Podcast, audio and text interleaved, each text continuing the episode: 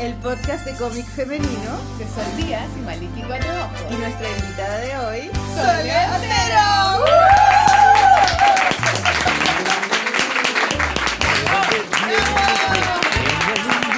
Eres toda mi Bueno, muchas gracias a todos por venir hoy día a esta presentación de libros que es totalmente diferente a lo que hemos hecho otras veces. Eh, está con nosotros Solo muchas gracias por estar en el blog hoy día y muchas gracias a las chiquillas, a la Soy y a Maliki por grabar en vivo hoy día eh, su podcast La Polola. Así que, nada, pues demos inicio.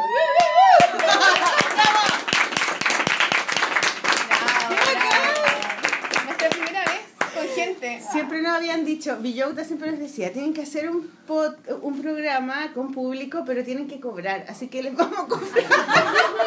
Vamos a pasar un gorrito. Esa era la idea. Y así ganan plata, nos decía, y nosotros nos da vergüenza. Pero este es un primer paso, ¿no? De estar con público y que nos vean y se rían. Diego ríete ya.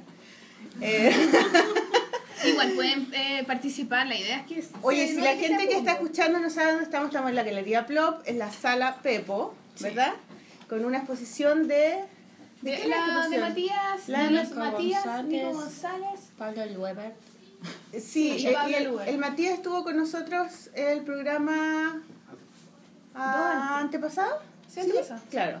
Y, mm, y ahora él está exponiendo también Colección, sí, Sí. porque ya la inauguró. en una galería en el patio Bellavista. Yes. Ya. Y entonces, eh, hoy día fue muy especial porque la Sole llegó a Chile hace tres días. Tres días, Tres creo. días. Entonces, el Claudio nos dijo, nos dio esta idea hace como, no sé, como dos meses atrás, más o menos. De, ¿Por qué no No, hacen la polola? No, hace como dos meses. Sí. Sí, ¿Por porque qué no la hacen en vivo junio. con la, claro, ¿Y con qué la pasó, Sole? Mónica, Julia? Una trazó la vida. Cosas privadas son cosas privadas, eso dice. Bueno, de eso se trata la bolona, de contar las cosas privadas. No sé. Oye, pero aquí es distinto porque no tenemos ni café, ni torta, ni nada. Ya pronto. Pero mira, la... La hizo con su guagua. Están flor. mirando un bebé. Mira. Yo les escribo. Si se pone a llorar, es, es culpa de, es de la plop, es una guagua plop. No llora, está contenta en la Bueno, bolona. entonces eh, eh, Claudio nos dijo que, invita- que hiciéramos el programa en vivo y em, de hecho yo vine que una vez a grabar un programa que hacía Claudio de, de Ah, el monasterio. El monasterio. Sí, aquí, aquí mismo lo hacían por la mesa. Sí, pero era súper cuático porque tenían como un sistema de grabación y una mesa de sonido y era todo como súper profesional y Oye, nosotros tenemos pasar, un teléfono con un, Sí. con un Quedó de lado nuestra, precariedad. Para eso queremos la plata, porque ahorita vamos a un micrófono. Sí, bueno, se puede. normalmente nosotras grabamos programas sentadas como en una mesa, pero así como mirándonos. Sí, eso es raro no poder mirarnos. Sí, no, no mirándolo a ustedes, pero esa es la diferencia, digamos. Por eso. Y los, y los podcasts que yo escucho a siempre hacen de repente uno en vivo y también tienen, se ponen así como en un escenario y con sillitas, pero mirando al público. Así que así es nomás. Vamos Ya, a tener que bien. acostumbrarnos nomás. Un poco raro. Oye, Sole, ya partamos, partamos. hay que ver, sigamos hablando. No, basta, basta. No, nos han criticado harto Sole, ¿qué. ¿cómo está? Ahorita. ¿Cómo le he pasado? Muy bien. Hoy tuve un día muy estresante. ¿En serio? Terminé Porque haciendo yo no te contesté el teléfono. No, porque terminé haciendo lo que vienen a hacer todos los argentinos a Chile y me tuve que comprar un celular. Fuiste a comprarte un, teléfono, un plasma. un plasma y una zapatilla y H&M. ¿no? Una, una MacBook. No, tuve que cambiar el celular, se me rompió. No, el que tenía... Pero estuvo bien igual, porque está bueno que se me rompa el celular en un país donde es más barato comprarlo. Sí. Como por lo menos una está desgracia. con lindo, ¿ah? Te compraste uno súper bacán. Está bueno ese. Le da bien a la Sole, weón. Estas cosas con pintura. Si tú la hicieras con pintura ganarías más plata. sí. Necesito pintar, weón. Es color lo que me falta. Oye, Sole, Bueno. ¿habías venido antes a Chile? No, solamente había estado. No, fui a Puerto Montt una vez. ¿En serio? ¿Y Sí, por qué? porque está cerca de Bariloche y yo siempre voy a Bariloche y una vez crucé a Puerto Montt. Solo eso. Yo nunca he ido a Bariloche, nunca he ido a la Yo nieve, a esas cosas. Como- También una vez otro planeta para mí. Fui a Tierra del Fuego y crucé por el lado chileno. Fue ¿En mi otra vez. Sí, todo el eso. sur de Chile, sí. Pero acá en Santiago solo había estado haciendo una escala de avión, así que no. ¿Y qué te parece, Santiago? ¿Te Me- gusta? Me, gustó, sí. sí. No, me voy a poner a hablar como en Argentina, que vergüenza. Qué. Siempre a uno le pasa eso, ¿no? Se le pega, qué vergüenza, ya no. Si me hago el en Argentina me dicen, ¿no? Ya. Yo no me voy a dar cuenta. Yo sí, weón, yo sí. Y todos también. Yo me escuché así como, ay, na, na, na, ya no, nada que eh, ¿qué, ¿Qué hay hecho acá en Santiago? ¿Qué, Fui al Cerro Santa Lucía. ¿Ya? A sacar ¿A fotos. pololear? Sí. Ahí uno va a Eh, pololear. Ahí. No sé, estuve mirando librerías, fui a mm, comprar materiales de librería, que comprar encontraste tecnología. que, encontraste que no había muchos tampoco. Me sí, echó, le echó como una pensé pelada que iba a haber más. al mercado. Sí. ¿Por qué? ¿A dónde fuiste a color animal? Sí. No, No, era una librería de Buenos Aires. Me, me imaginé que iba a abrir la puerta y iba a ser como wow. No. Cagamos. Cagamos. Es lo mejorcito que hay, weón. Oye, pero tenemos unos malls súper bacanes. igual. Cada vez más en todos los barrios hay uno. Happyland, ¿fuiste a Happyland, weón? ¿Qué es eso? Suena de raro. Oye, me preguntaron, ¿dónde está el Happyland? Y yo, chucha, no tengo idea. ¿Qué mola es Happyland? ¿Qué es Happy Land? Una wea de niños, como de video. Ah, ¿Alguien sabe qué es Happyland? Los malls tienen Happyland. ah Dago, nuestro amigo joven. el, el Dago sabe. Como Eh, flipper antiguos. ¿Es de eso que tú ganas unos tickets? Sí, Y después juntáis como 8000 tickets y te dan un lápiz. Bueno, va es muy suma, sí. chico. Ya, no, pero no, no fuiste a que No, ver. no fui ya, a Happyland. Ya, y después ayer, bueno, yo ayer salí con los Sí, pues. Sí, fuimos, Fuimos a a comer comida típica chilena. No, no, fuimos primero a, a, a la feria Cohete Lunar. Ay, ¿cómo estuvo? ¿Cómo estaba? Fuimos muy poquito rato, pero era ¿No justo miraron? la hora del taco, entonces como que nos demoramos caleta en llegar, pero era un lugar bien bonito porque era una casa antigua, como una casona que no la ca- no cachaba. ¿Qué, qué, qué es esa casa? ¿Tú sabías, Diego? Ah, porque antes era en la... Nosotros fuimos pues, a la Diego Portales. Sí, Ahora pero es que lo hicieron en una casona en huérfanos con esperanza. Y, y eran, era una feria de eh, cómics y diseño independiente. Y entonces estuvimos un ratito, pero fue entretenido. Sí, un poquito, compramos algunas cositas, nos encontramos con amigos. Hola. Nos encontramos con... Yo me encontré con amigos, con La cara de ex compañeros. Yo me, yo me encontré con una conocida Pero en yo la la calle, perdono porque es mi alumna, ella era mi bien, pero, pero Que me encontré con una conocida en la vereda. Uy, sí, caminando y se encontró con una amiga, ¿no? ¿Qué ver? Claro, en otra ciudad. Oye, ¿qué otro dibujante te hay juntado? Ayer Eh, vieron a la Margarita también. A Sí. la Margarita, a Katy Subner. Ay, pero la Cari Sumnem la conociste en Argentina. Sí, A la Margarita en Barcelona, parece, ¿no? sí. No, la Katy la conociste en Brasil. A Katy la, ah, es verdad, Ah, a Katy la conocí en Brasil, sí. Soy muy cosmopolita. Sí, está aquí, weón. Viaja y harto con los dibujos, Sole. Sí, sí, por suerte sí. ¿Te gusta eso? Creo que es lo que más me gusta. No, ¿De no, no gano plata, pero viajo. Yo creo que una de las cosas que es divertida de siempre nosotros hablamos eso, como de la feria y de todos esos viajes que al final es como otra otra paga por el dibujo. Sí. Mi nuevo libro es sobre un viaje también. Sí. Ay, acá hay un... Pasan cosas. Sí, En y esto también. también está el- También está está, el viaje. el, Sí. el Festival de Cómic. No, no está el Festival de Cómic, porque no es tan autobiográfico. Entonces, Ah, ya. como... Pero está el viaje a Perú en donde la conocí a Maliki. Ah, ¿viste? Sí. Oye, Oye- faltamos por la por atrás. No, espérate, que quiero contar que... ¡Chuta sol, por Dios! Que, es que es Por muy liberal. Es muy liberal la sol. por el pasado, weón. Ya. No, No pero... importa. No, espérate, que quiero contar que ayer nos juntamos a, a dibujar, la, la entrevistaron una, una niña, ¿cómo se llama la niña que te entrevistó? Denise. Denise, que tiene una, mm, un fanzine donde entrevista a dibujantes con dibujos, como lo hace la Power Paula. Ah, como una entrevista dibujada. Sí, estaba buena, era chistosa y se pusieron a dibujar ahí mismo. en la mesa, súper incómodo. A ti te yo así como. "Mm, ¿cómo hacen eso? Y ellos así como, ay, conversaban y se pasaban el Yo, tra- cuaderno. yo trabajo así en las mesitas de los Sí, yo me sentía como una vieja apretada. Anticuada, así como, ay, pero ¿cómo trabajan así? Muy incómodo. Y al final terminé dibujando igual. Sí, pues es la gracia. Sí, después llegaron tus amigas, la Sofía, la no sé cuantita. Ay, llegaron al final. Sí, a saludar. Sí, y después la Sole quería comer y, y se nos ocurrió ir al, al restaurante coreano. A comer comida típica chilena. Oye, nunca he ido al restaurante coreano. Es súper rico. Yo les voy a dar el dato. Está en Bombero Núñez. ¿Bombero Núñez? ¿Han ido, no? Es muy bacán. No, no, Antonio. No, no, no. No, no está así. Y, y es súper rico porque te traen como una parrilla y, y te dan muchas cositas chicas con, con aliñitos. Y, y tú haces como unos taquitos en lechugas. Con la carne y con cositas. Y es lo máximo. No sé, por si acaso quieren ir. No, es súper bueno, sí. Y nos atendieron como reina, ¿cierto? Sí, muy muy bien, bacán, muy lindo. Si así se le acaba, le traemos otro. Así.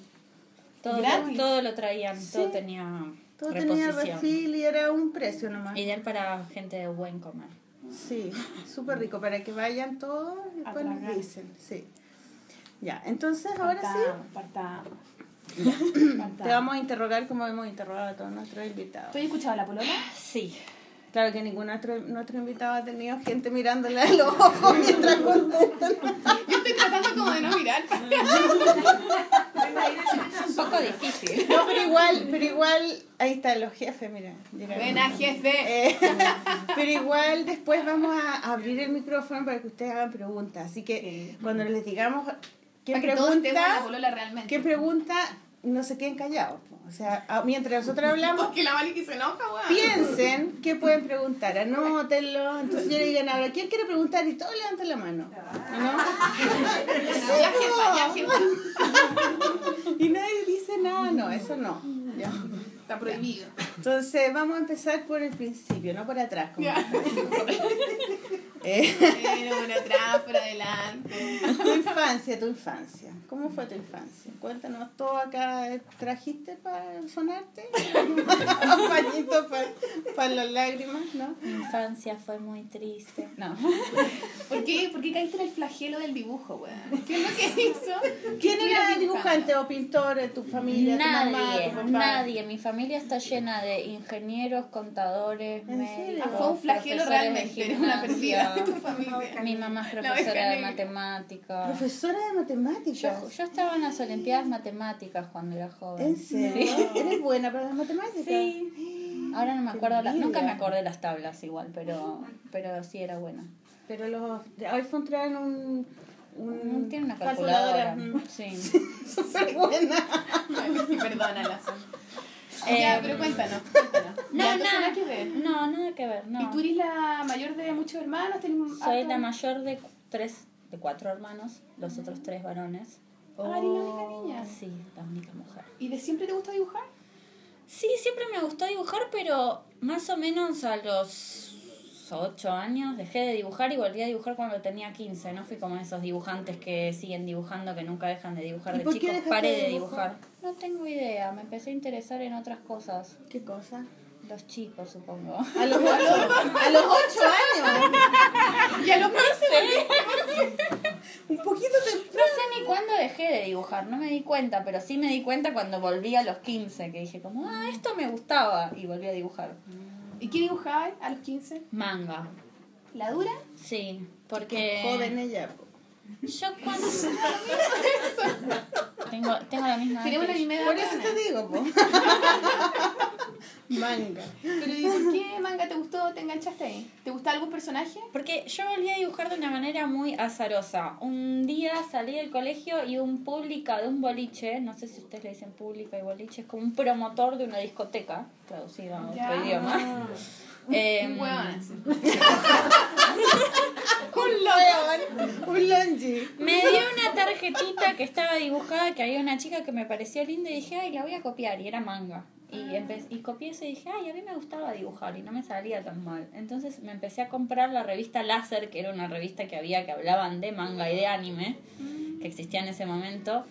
Y empecé a leerla y empecé a comprarme mangas. Empecé a leer Ranma, empecé a leer Sakura, Sailor Moon, no sé, cosas que por ahí veía dibujitos de cuando era más chica y las empecé a leer en historieta y empecé a dibujar con eso.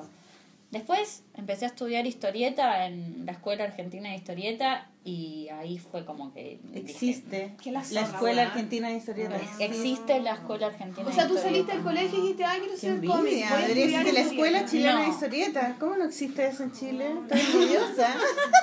No, Argentina de pero no es como una carrera universitaria, no es como, No, no, ¿cómo es? no. Es como un curso. Es como un lugar donde dan talleres de historieta. Y puedes entrar si tienes estás en el colegio. Sí, yo entré cuando tenía 15. Ah, Y mira. eran tres años de, de curso que yo iba el sábado, que yo vivía como, que les diga, una hora de capital y me iba en el tren y era como, wow, estoy yendo en tren sola. a dibujar. Y me iba hasta, hasta el curso. ¿Y tenías puros compañeros hombres? Éramos, no sé, eran tre éramos 30 y éramos tres mujeres. Oh, pero tú estabas acostum- acostumbrada, pues tus puros hermanos hombres. Y aparte yo fui a un colegio de hombres también. O sea, a mí me pusieron, me cambiaron mujer. al secundario y éramos tres mujeres y también como 30 ¿En hombres. serio? Sí. ¿Y cómo lo sentías eso? ¿Cómo era? Rico, porque Era Porque la energía masculina es tan masculina, no sé cómo. ¿O no? Sí, pues bueno. Como avasalladora. La, la Yo era, era raro porque me cambié de colegio como a los 12 más o menos y los, mis compañeros varones nunca habían tenido compañeras mujeres y yo sentía que no sabían muy bien qué hacer con nosotros. Mm. Y unos nos tiraban, mandarinas. Uno me acuerdo que me quemó un fosforito que es como un fuego artificial en el hombro. Como pensando Como- que era choro. había unos que me querían pegar, otros que querían salir conmigo, otros, no sé, me trataban mal. ¿Y a tu mamá nunca se le ocurrió que no era, no era buena idea hacer eso? Ponerte en un colegio le salía más barato, a lo mejor. No, es que no sé. me Nunca le preguntaste. No, Mamá, ¿por pero qué era- hiciste est- eso? estaba bien el colegio. Después entraron más chicas. Ya. No eran tan malos mis compañeros tampoco. Lo pasabas Solo- bien y tú estabas bien con los chiquillos, no, no te Sí, complicaba. no, yo siempre, siempre estuve acostumbrada. Pero después cuando terminé el secundario decidí estudiar diseño de indumentaria que no había un hombre, ni uno. Diseño de indumentaria, es como diseño textil. Como diseño de moda, sí. Diseño Yo de ropa. vestuario. Sí, yo igual me terminé ropa, recibiendo de diseñadora textil. Pero sí, ahí no La había Blasky ni también es diseñadora de vestuario. po. ¿En Sí, serio? po, también estudié diseño de vestuario. Qué choro. ¿Qué- ¿Y por qué estudiaste diseño de vestuario? ¿Qué fome? Dice la No, estu- no estudié diseño ¿Por qué de vestuario. Estudié diseño textil. Lo que pasa es que diseño de textil y diseño de indumentaria en la UBA tienen como los tres, los tres primeros años son las mismas materias y después se dividen. ¿Cuál es la diferencia entre uno y otro? Que diseño textil diseñas como las estampas, las texturas, las mallas de la tela, cómo se, se engancha. Ya. Eh, nada, y tiene más aplicaciones como de decoración, papel tapiz, etcétera, etcétera. Y en diseño de indumentaria estudias Como confección de, ropa. o sea, de ropa, sí, las colecciones de los locales. Como la- las formas de la... Claro, yo, el textil es de los yo me recibí sin, sin, bueno, sí sé coser, pero soy horrible cosiendo. soy bastante mala. Pero ahí fue cuando eh, le agarré un poco el gusto a bordar, aprendí a bordar para, para la carrera y a tejer, que también... Ay, qué tejo. bacán saber tejer, weón. Yo no sé, me gustaría aprender a, te- a tejer. Eh, sí, ¿para qué? Puta, para hacerte un chaleco, weón, una bufanda. Es súper impo- Yo creo que los colegios deberían enseñar esas weas. Tejer. Antes lo hacían. Weón, te podía abrigar. Hoy me dio frío, puta, agarrar una lana, te hacía un Sí, chaleco. espérate, tenemos caleta en hacerte un chaleco. Unos calcetines. El invierno. Mira, Al año siguiente. Pero si son súper baratos, te compráis ahí. en- Bueno, pero la emoción de hacerte tu weá. ¿Qué soy. Yo No que gustaría bien. aprender a tejer. Pero soy como muy nerd para la weá. Pero entonces ahí no, nada de cómic. Eh, ¿Leías cómics? Sí, durante toda la época que yo estuve estudiando la carrera, empecé a trabajar de ilustrador infantil eh, y... Para libros de qué edad más o menos. Y de 8 años, 6 años, no sé, un poco... ¿Y textos de otras personas? o Sí, siempre textos de otra, muchos manuales escolares hacían en esa época. ¿Y tus amigos eran eh, ilustradores o Sí. trabajaban en la industria textil? No, tenía mis compañeras de la facultad que eran y siguen siendo diseñadoras y Ya. tenía amigos ilustradores infantiles, historietistas Y en esa época, más o menos tres años después de empezar la carrera, me armé el blog. Porque yo tenía con estas tres compañeras que había conocido en la Escuela Argentina de Historietas y otras cuatro chicas más, teníamos un fanzine que se llamaba Bloom. Bloom. ¿Con U que, o con O? con doble O. Doble O. Y que era como medio mangoso el fanzine. Y sí, Medio mangoso. sí. Eh, sí, porque Como a piernas en ese largas y los ojos grandes y todo eso. No, pero es que suena lindo, medio mangoso. Como pegajoso. ¿Viste? Si vaya a empezar a hablar como argentina en cinco minutos, te lo doy, te lo doy firmado. Bueno, y me olvidé que estaba diciendo. De mangosa. Mangosa, Mangosa, mangosa. Eh, Bloom. Bloom, yo tenía este fanzine con ellas y nada, y era un fanzine que sacábamos como si fuese una revista. Me acuerdo que no era como los fanzines que, hace- que hago yo ahora, que no, no sé. Iba, íbamos y buscábamos publicidades para que para poder sostener el fanzine y poder imprimirlo. Entonces estaba todo lleno de publicidades y no Entonces sé, como una tenía como una idea de una revista, lo hacíamos en una imprenta. Pero fue tan agotador todo el tema de ir a la imprenta averiguar y qué sé yo, ir a buscar las cajas, después no sabíamos dónde meterlas, eh, que al final, no sé, yo, yo me terminé cansando del fanzine y estuve como un año sin hacer historieta en el medio y después me abrí un blog. Ya. Y ahí empecé con Solo le pasa a Sole y con Salita Roja, que eran las dos primeras ¿Solo le pasa a tiras que Sole? hacía. ¿Era parecido a la pelusa de los días o era.? Era como que tenía, no era una tira, era como una página donde contaba más una anécdota larga y era mucho más autobiográfica que la pelusa. Ya, ¿y contabas cosas así como que te daban plancha, vergüenza? ¿O Era, eras como.? Sí, eran cosas como... O eras decente, digamos. Mm, No, era, era decente, pero... Era, era. ¿Viste su nuevo cómic? Te vamos a mostrar. Era decente, pero contaba cosas que de catrasca que me pasaban. No sé si- Catrasca. ¿Cómo de catrasca? ¿Quién- ¿Qué es catrasca? Exactamente, muy ¿Cómo bien. saben? ¿Por qué saben? No sé qué dijeron, no entendí. Catrasca. Catrasca. Ah, el Catrasca. cabro catrasca. Oh, el niño catrasca. Qué buena. Sí, ¿o ¿no? Como para los cabros Está cabros buena, catrasca. sí. Muy bien. Catrasca. Hoy, hoy les traje una nueva palabra. Em, bueno, nada, eran todas historietas que eran de cosas que me pasaban muy torpes, como que una vez un guitarrista en el subte se, me- se llevó mi pelo y me quedé atrapada y me llevó para atrás. Como lo que me pasó ayer en el, Claro, eso el hubiera sido una tira perfecta, pero eso no le pasó a Sol. Solo le pasó a Marcela. Maliki ayer se llevó puesta la, la, la barra de entrada del estacionamiento, pero caminando se la llevó puesta. ¿Cómo chucha, Maliki? ¿Qué onda? No sé, porque dice que cuando uno sale del estacionamiento, pero caminando, te tienes que ir por una parte donde hay línea de cebra, ¿no? Y yo no hice eso porque íbamos como que, ay, conversando, la sola, no sé qué. Y yo iba con mi carterita y dije, ah, yo paso por ahí. No. Y hice como así, pero nada. Ay, te hice como vuelta, así, perfecto. Y me con la vuelta y salió toda la pata así, ¡pua! Y se cayó al suelo y se quebró. Y venía un auto y toda la gente como, ¡ah! Y, y como que pusieron una alarma y llegaron todos así como, ¡ah! Sí, sale, oh, se cayó una señorita, botó la pata, no sé qué. Y yo así, ¡ay, discúlpeme! Y me yo, ella, ella tanto". estaba toda preocupada y yo estaba como, no me puedo reír. súper tonta. Y No, tipo me estaba dijo, muriendo de risa y no me podía reír. va a tener que pagar 600 lucas, me dijo. él. No, y vas a tener que pagar 60 Era hueveo nomás. Qué tonta, se me rompió, se rompió. Después nos fuimos nomás. dijimos, Bueno, no, permiso, nos vamos. Se fue ella y yo me quedé parada ahí como, la veo que se va. ¿Por qué se va? Ella paga, dijiste. Pero ¿qué iba a hacer? Además que yo no hice nada, no como que pasé como corriendo. No, se cayó así como pip y ¡ah! se cayó. Igual penca la weá para romperse y todo un golpecito. Me Bueno. siento como. como. Catrasca, huevona. catrasca.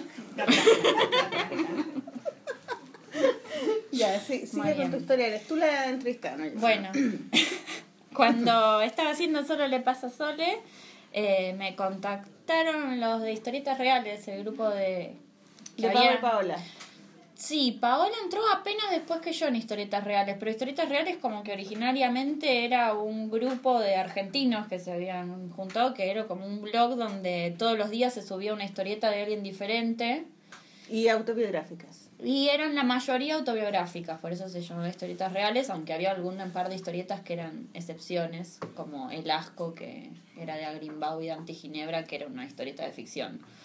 Pero después las demás eran todas autobiográficas. Y estaba Clara Lagos, Caro Chinaski, Fran López, Hernán Siriani, no sé. Ah, todos los que ahora son Sí. más profesionales del cómic. Sí. Ya. Y nada, y entré ahí en historietas reales y seguía haciendo historietas, o sea, seguía haciendo solo Le pasa a Sole eh, ahí. Y más o menos por esos años, yo seguía estudiando en la facultad, eh, me llamaron de la revista Villiquen, que no sé si acá la- les suena de algo, pero es como una historieta, una revista de ¿Sí que lo está diciendo en argentino o en español? Villiquen, no, en Argentina. Como Shellow, ¿no? Se escribe B larga I L L I. No, ¿qué, qué dije? Villiquen. Sí, K E N. Ah, No Villiquen. Villiquen. Sí. ¿Viste eso en español? Pues Claro. Villiquen. Villiquen. Villiquen. Villiquen. Villiquen. Díganlo bien. Villiquen. Villiquen. Nosotros traducimos. Ya. Bueno, Yo pensé que era chicken. Y estoy de- haciendo- De pollo, Villiquen. vi- Villiquen. Más respeto, por Ya, favor. perdón. ¿Y de quién era esa revista? Es una revista que existe desde 1920 en Argentina, de, que es una historieta, una historieta no, no sé por qué sigo diciendo historieta, una revista para chicos. Ya. Y nada, y a mí me puso re contenta que me llamaran para Sí, trabajar ¿no en esa Villiquen? ¿No será revista. Villiquen? ¿Qué es Villiquen? Es una revista. De Sí. Bueno, ¿qué tal? Pero se dice Villiquen, no Villiquen. Bueno, Villiquen. Ya bueno, Villiquen, la revista Villiquen. Se dice. Villiquen. Ya. Basta. Ya, entonces en esa revista te llamaron. Sí, para... yo estuve trabajando medio año haciendo una historieta para la revista Villiquen para chicos. Ya. Chicos de. Y me sacaron de la revista Chicos, Villiquen. pero ¿de qué edad? ¿De qué edad, de qué edad los chicos? En realidad me, la, me, me pidieron que fuera una historieta para nenas, que ya era como un concepto medio raro. Pero bueno, lo tuve que hacer Para como- niñas adolescentes. No, más chicas. Ah, ya. de Preadolescentes. Pero fue un poco, terminó Bien. siendo como una, una experiencia medio mala porque supuestamente me habían llamado para que haga una historieta que durara todo el año, eran 52 páginas, y cuando iba por la página 19 más o menos me dijeron que no me podían poner de, o sea, si yo pasaba la colaboración 23 en la revista me tenían que poner de efectiva, entonces no querían hacer eso, entonces me dijeron, termina la historieta en cuatro páginas, tuve que hacer como el final, así como, ah, ¿cómo hago todo ahora rápido? Entonces terminó quedando mal la historieta. Mm, claro, pésimo. Sí, así ¿Y por que... qué no te querían dejar como fija dentro de la revista? Claro. Qué Porque no querían pagarte. Claro. Después terminaron eligiendo a Max Aguirre para que quede en ese lugar y quedó fijo haciendo a Lina y a Haroldo, pero en ese momento Max, sa- sacaron a- odiamos, Max. Nunca te vamos a invitar a la polola. ¿Quién es? no ¿Quién sé. es Max? Otro que estaba en ¿Y historietas es guapo? reales. ¿Por qué? Capaz ¿Por que qué? sea medio mino así. No podemos Maliki, invitarlo. concéntrate, weona. Ya, Concéntrate. Perdón. ya entonces Max te quitó el trabajo. No, en realidad Max no me quitó el trabajo. ¿Dónde vive Hubo, ese weón? hubo ¿Dónde otra vive? persona en el medio que también la sacaron a las 23 colaboraciones y después entró más. Ah, Pero para mí fue como todo un, así como una experiencia traumática. Fue como que había conseguido el trabajo que siempre había querido tener y me lo habían sacado y yo lloré y dije, no, lo de la historieta no es para mí, rompí todo y borré mi Lloraste blog y... Por Fishiken. Sí, Villiquen. Lloraste por Lloré Fishiken. por. Fishiken, Eso. Em, ¿Y qué edad tenías ahí? 15. Qué buena pregunta. Debería tener 24. 23. 23. Sí, más o menos. ¿Cómo calculaste, weón? Porque dice que estaba en la escuela y a los 23 uno sale, ¿no? Que. No, yo terminé mucho después la facultad. Bueno, la gente inteligente sale antes. Aquí en Chile, ¿eh? la gente sale como a los Pero uno 20. sale a qué edad, a los 23 o no? ¿O 24 por ahí? Igual yo me Sí, recibí sí, a los sí, 25, no fue mucho después tampoco. Sí, ¿viste? No me acuerdo. Bueno, después ahí abandoné un poco las historietas, dejé de publicar en historietas reales y no hice más nada durante un par de años porque me dediqué a terminar la carrera universitaria y mientras seguía trabajando de ilustrador infantil y me peleé con las historietas. Yo quería ser ilustrador infantil y no quería que me llamen más nada, pero ni me inviten a ningún lado, ni me hagan ninguna entrevista, ni nada que tuviera que ver con las historietas. Ay, mira, se parece un poco de verdad, qué linda. Te quiero tanto. Ay. Oye, espérate, eh, pero espérate, ¿no trabajaste nunca en diseño textil entonces? No. ¿Por qué no?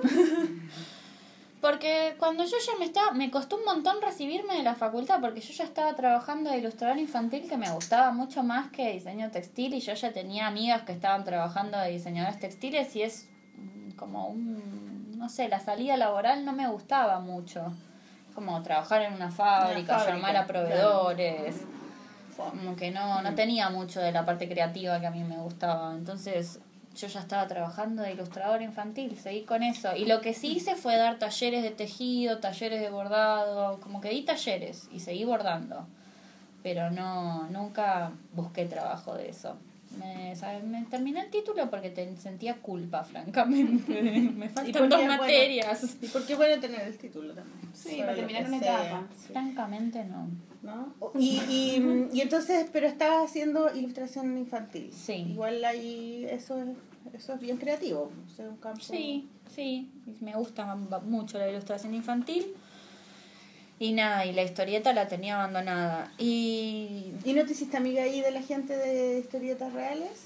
De la Paola, de Caro Chinara. no, porque justamente yo, antes de, de terminar la facultad, Paola me invitó a formar parte de Chicks on Comics y yo fui parte de Chicks on Comics durante, no sé, nueve, diez meses. Y en un momento cuando abandoné, abandoné historietas reales, también abandoné Chicks on Comics porque tenía que terminar la facultad y no tenía tiempo. Era una carrera súper desgastante la de diseño, no dormía nunca, como que fue muy demandante esa época para mí. Y nada, y dejé de hacer todo lo que no fuese trabajar o estudiar, lo dejé de hacer todo. Y dejé Chicks on Comics. O sea, en la primera muestra de Chicks on Comics yo no estaba porque me había ido. ¿Pero te habías hecho amiga de ellas o No, no? ni siquiera las conocía. Ah, Pero no, todo por internet. O sea, hab- había visto a Paola, a Clara y a Caro un par de veces a cada una y a Delius ni siquiera la conocía en persona. No te creo, ¿en serio? Eh, y las terminé conociendo después cuando volví, porque una- cuando yo había terminado la carrera y estaba como retomando mis cosas, les escribí de nuevo y me dijeron, sí, volvé, y, y me volví a reincorporar. Y aún así tardé en conocerlas también, ¿Hasta qué? hasta que viajamos a Berlín juntas, que me fui Cacho, con... en Berlín. Vivían como al lado en la misma ciudad, pero se conocieron en Berlín. ¿Y por qué a Berlín? ¿Por Porque presentamos todo virtualmente, nos pusimos de acuerdo para presentarnos para una exposición en Berlín de Chicks and Comics. Porque había una dibujante que era de Berlín. Tres, Ah, tres, tres estaban viviendo allá. ¿Y esas tres vinieron también? O sea, ¿fueron a Argentina para la No, solo Joris, que ahora es él. Eh, porque Lily y Ula Losh, que eran las gemelas alemanas que eran parte de Chicks on Comics, en un momento se fueron de Chicks on Comics también. ¿Cómo se llamaba? Las Lily y gemelas Ula. alemanas, suena como... Lili y Ula. villanas. Lili y Ula. Y con esos nombres podrían ser Sí, unas ¿o no? villanas. Sí, Sí, totalmente. villanas. Lili y Ula. Yo tengo una foto muy linda con ellas dos, una de cada lado y yo en el medio. Me encanta. Yo no las cacho. No vi tampoco, pero nos está contando, pues, güey. Ya. Oye, Soli, ¿y cómo enganchaste con la pelusa? ¿Cómo, ¿Cómo te encontraste con ese? Bueno, y eso fue en la época en la que estaba perdida, que no estaba haciendo nada de historietas. ¿Puedo verlo? Me abrí una cuenta de Twitter y no entendía nada. Y era como que todo el mundo tuiteaba cosas y yo no entendía muy bien qué era lo que tenía que decir o que para qué la tenía que usar a la cuenta de Twitter. Y en un momento le empecé a agarrar la mano de que era esto de contar como reflexiones de la vida cotidiana, no sé. Y, y cuando empecé a tuitear dije, ay, esto lo podría dibujar. Tengo que encontrar como una manera de dibujarla rápido que en vez de hacer el tweet lo dibujo y lo subo. Y, y así empecé a hacer las tiras Pero de eso pelusa. no es rápido, pues como tejer unos calcetines de la sol. No, ¡Ah, mira, tejer unos calcetines! ¡Ay, qué frío! Espérate, ojo. Porque el tweet es súper así, así, y eso en vez de dibujar una cuatro pero, mi, cosas- pero las tiras de pelusa estaban pensadas para que yo las haga en media hora. En serio, bueno. Cada una Sí, media hora. Sí, porque es como lápiz y un poquito de lápiz rojo y nada más. Y yo hacía un boceto súper rápido y lo calcaba, escaneaba y subía. Ah, Era pero así. igual lo calcaba y lo escaneaba. Sí, pero en dos segundos igual. Qué rápida. Era muy... Porque la idea era que yo me levantaba... Yo tenía... En ese momento me acuerdo que tenía una rutina así como muy fija, que era me levantaba... Perdón, ese fue mi celular. me levantaba... nuevo. Celular nuevo. Me levantaba, me sentaba y hacía la tira de pelusa, desayunaba, me iba, como lo primero que hacía era la tira de pelusa. Y yo tenía anotadas todas las ideitas en un cuaderno y a la mañana, si no se me había ocurrido ninguna durante el día anterior, miraba mi cuaderno y buscaba ver cuál iba a dibujar. Y así fui juntando tiras. Sí, son bonitas. Y esto están- la estuve haciendo lindo, durante cuatro años. bonita. Igual harto tiempo. Sí, Cuatro años, toda sí. la mañana lo mismo. Sí, de- em, como que al principio los hacía los siete días de la semana, después dije, bueno, basta, los fines de semana descanso, solamente los hacía los días hábiles, porque yo me imaginaba que trabajaba en un diario y hacía tiras en un diario. Como Liniers. Sí, ay, yo, Claro. s- pero nadie, bueno, me está pagando un jefe imaginario. ¿Y la Yo gente qué te decía en Twitter? Porque en Twitter te pueden, te pueden retuitear, te retuiteaban, te decían Sí, ta- cosas. era, era como que en la época en la que yo empecé a hacer la pelusa, todavía no se subían tantas tiras en Facebook, todavía no se movían tanto las tiras como ahora. ¿Qué año era eso? 2012. Como que el boom de los memes fue un poquito después, como en el 2014, 2013.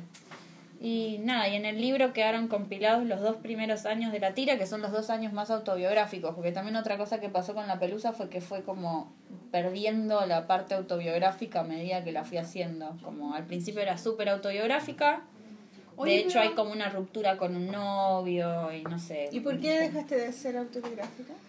Porque va a sonar re cool lo que voy a contar, pero Decilo, decilo, sé cool, sé cool. fui al museo de Jules en California, Ya, del que hizo Charlie Brown. Charlie Charlie Brown, Brown. y me miré unos documentales ahí de la vida de él y dije, ay, lo que yo tengo que hacer es empezar como a mezclar los personajes y armarle, como que me hice una especie de autoclase de tiras y dije, co- como que...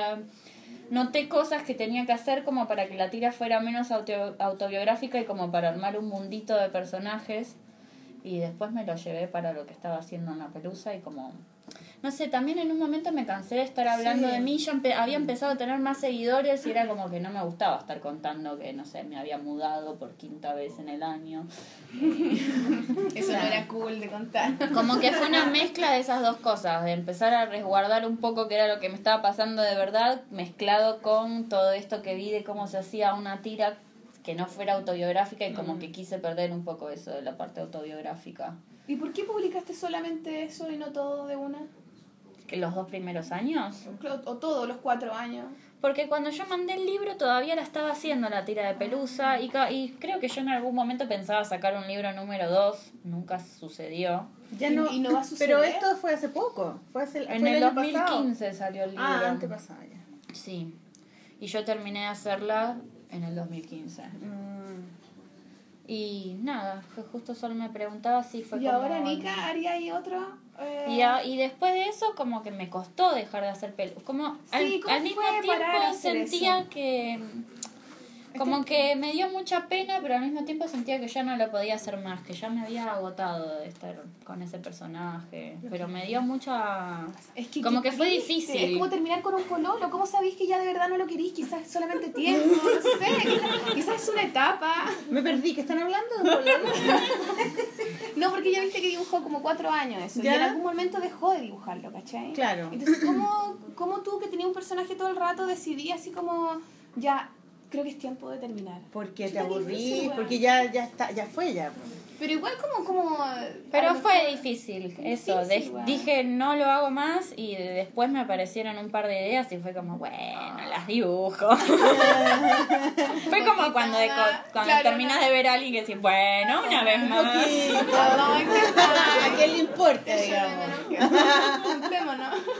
Oye, ¿la pelusa es la pelusa del ombligo? No, la, sí, salía, salió la historia de una pelusa de un ombligo, sí. Claro, esa que se junta en el ombligo cuando uno tiene Sí. pelusa. Sí. El. Pero la pelusa de los días se llama así por la espuma de los días, pero no tiene nada que ver con la ¿Qué es, espuma de el- los qué es días. la espuma de los días? El libro de Boris Vian. Obvio, ¿cómo no me ¿Cómo cachaste? no de wea, tú En mi velador. Tú recomendáis libros y la pero Boris Vian, ¿qué te pasa? No tenía idea, weón. Oye, pero ya que, que cuático igual. Haberlo terminado. Yo me acuerdo que una vez Mala Imagen también, ¿tú cachai de Mala Imagen? Sí. Dibujante de acá. Él también tenía una tira que era sin tolerancia, pues. y También en algún momento la dejó de dibujar. Y yo me acuerdo de haberle preguntado, weón, pero ¿cómo la Porque se acabó tolerancia cero, pues por eso. se- No, sí- sigue todavía. ¿No? Maliki, weón, estáis drogado. Pero sin tolerancia se- cero se acabó. Por un tiempo, y por eso la ¿En dejó serio? dibujar. No, pero no se Volvió acabó. ahora. Sí, no, no, No porque se acabó. acabó. Sí, pero- no porque se acabó. Sí, Pero-. Para mí Ahora que cosas que hay veces que llegan un momento en donde ya las tenés que terminar. Como esas series que decís, estas dos temporadas les sobraron. Ah, tipo sí. Dexter, que es como borren las últimas dos temporadas. Es mejor que te quede Sí. gusto a poco que te sobre. Sí, Sí, bueno, nada, eso me pasó. Y después seguía haciendo siempre la misma historia, que es la tira siguiente, que era con cuentos de hadas, que no traje nada de eso. Ah, eso también yo lo cachaba en Facebook. Yo, porque yo te conocí, yo conocí tu trabajo por la pelusa de los días. Claro. Me acuerdo de eso cuando dijiste que ya no lo ibas a hacer y me da pena. Pero bueno, y después ahora estás diciendo, ¿qué es eso de los no, cuentos? lo dejé de hacer también. Hice... ¿Pero qué era? ¿Qué es lo que estabas haciendo ahí? ¿Hay algo que todavía hagas? Allá. Nada. No, pero que yo también caché eso por internet también, que subía ahí como una cosa, como, eran como una, eh, como que te burlabas de los cuentos, le dabas una segunda lectura, ¿cómo Sí, era? era como que era más o menos el mismo humor de Pelusa, pero como que empecé a buscar, como que me, me daba un poco más de trabajo, porque empezaba a buscar que esas ideas encajen en temas de rol de los cuentos de hadas. Como de, bueno, esto por ahí lo cuento con la mamá de Caperucita y Caperucita, esto lo cuento con los tres chanchitos que tienen esta cosa como del que tiene menos y el que tiene más, eh, o con Pinocho y la mentira. Como y- analogía. Claro, entonces como que todas las cosas medio reflexivas que hacían Pelusa las empecé a pasar a los cuentos de hadas. ¿Y eso es un libro? una y hay un, ah, la idea es que salga el libro de eso también, lo estoy terminando de armar. ¿Y cómo se llamaba esa serie? Siempre la misma historia se llamaba. Ah, bueno. Esa bueno. que es como siempre la misma historia. ¿Y todavía haces eh, eh, ilustración infantil de cuentos? Sí, cada vez menos, pero sí, sigo haciendo. Sí, este año de hecho creo que no hice ningún libro ni nada de ilustración infantil, todo historieta. Estoy como, estoy como cambiando de rubro y estoy medio perdida en el medio de ese cambio. ¿Qué, qué pasó con mi vida laboral? No sé. Ya, pero, Pero espérate, hay hecho un montón de libros de historieta. pero espérate, después de la pelusa que es lápiz mina con un lápiz rojo, ¿en qué minuto pasaste a esto? A Poncho. a- no, acrílico. Poncho, po. Yo ya, ya había hecho algunos ¿Fue libros. primero que hiciste con acrílico o, o ya habías hecho otro libro con acrílico? Retrocedamos un poco. Sí. Cuando yo dibujaba ilustración infantil, al principio hacía todo digital y trabajaba mucho con vectores. Y era lo más anti yo del mundo el vector. Como que yo siento que cada persona tiene un material o un medio con el que se lleva mejor o varios. Sí. Y hay otros que no son para esa persona. Y yo no sé por qué estaba obsesionada con que yo tenía que ser prolija y que tenía que perder toda la cosa gestual y tenía que ser como más duro el dibujo. Entonces hacía vectores para Y quedar perfecto. que quedara perfecto. Moderna. Y en un momento me di cuenta de que nada, de que mi dibujo tenía que ver con otra cosa, de que estaba como atrapada abajo de los vectores. Entonces empecé a hacer libros de, cu- de para chicos con acrílicos y con materiales. Hice un taller con Rebeca Luciani, que es una ilustradora argentina que vive en Barcelona, que para mí fue como un quiebre enorme. Y ahí empecé a hacer cosas como, no sé, como que me relajé con los materiales. Y empecé a hacer cosas a mano. Lo que me pasaba era que me seguían llamando de todos los trabajos, de todos los manuales, vectores, vectores. Y yo era como, oh, me quiero matar, vectores otra vez. no quiero más a la computadora. Y nada, seguí haciendo cosas en acrílico. Y yo arranqué Pelusa en el 2012. Eh, pasó el 2013 y en el, en el 2013 fue mi experiencia traumática que dio origen a lo que fue después Poncho fue. La relación con La el niño relación- malo. Niño caca, malo. Niño caca. Malo, malo, malo. Vamos a hablar de qué se trata el No era Max, ¿cierto? no era el mismo malo. Se acordó un nombre y Max.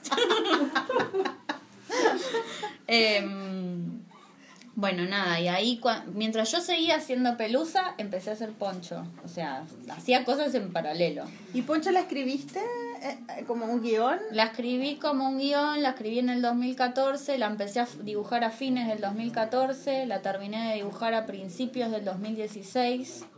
O sea, Ay, igual tardé te un... demoraste harto. Cuando Sí, nosotras nos conocimos, bastante. ya la habías empezado a, a Cuando pintar. nosotras nos conocimos había hecho las- el primer capítulo, me acuerdo Ah, que, te había mostrado Sí. en ese momento, sí. Y nada, y yo escribí todo el guion primero, lo, lo, lo corregí, lo volví a escribir, lo revisé un montón de... O sea, yo lo, lo escribí en marzo del 2014 y empecé a dibujar en septiembre del 2014. Y encima, mientras fue pasando el año en el que yo hice la historieta, la historieta cambió un montón, todo el tiempo fue cambiando. Iba entre, bueno, la hago más autobiográfica, no, la hago más ficcional, bueno, no, le meto anécdotas de otras personas. Empecé a juntarme con José Sainz, que, era, que es un editor de allá de Argentina, que me ayudó un poco como a eh, resolver algunas cosas narrativas. Es eh, el que ayudó a la María a, la, Ma- Luque? a María Luque, sí. Eh, José Sainz. ¿El de José? Sainz. José Sainz. Sí. sí. En realidad es el editor de Maten al Mensajero y de White Comics ahora. Eh, que son dos editoriales independientes. ¿Maten al mensajero se llama? Sí. Qué Qué bueno. bacán. Eh, bueno, nada, y como que en realidad la, la historieta cuenta toda esa experiencia trágica y es como que yo cuando empecé a contarla todavía no había terminado de resolverla. Entonces todos los, los, los dos años que estuve haciéndola, como que fue cambiando porque yo estaba cambiando también, iba cambiando el final, iba cambiando todo lo que iba contando, el punto de vista en el que lo iba contando. Fue una historieta que tuvo como mucho ir y venir de la historia. ¿Y podemos hacía. explicar de qué se trata la experiencia trágica? ¿O no? Para Sí, que la es una entienda. relación, fue una relación, o sea, está basada toda en una relación mía que tuve que fue como muy mala eh, para mí, porque yo salí de la relación completamente destruida. ¿Cuánto tiempo estuviste con él? Un año. Oye, igual Y- poco, no tanto, weón. ¿Y te fuiste a vivir con él? No.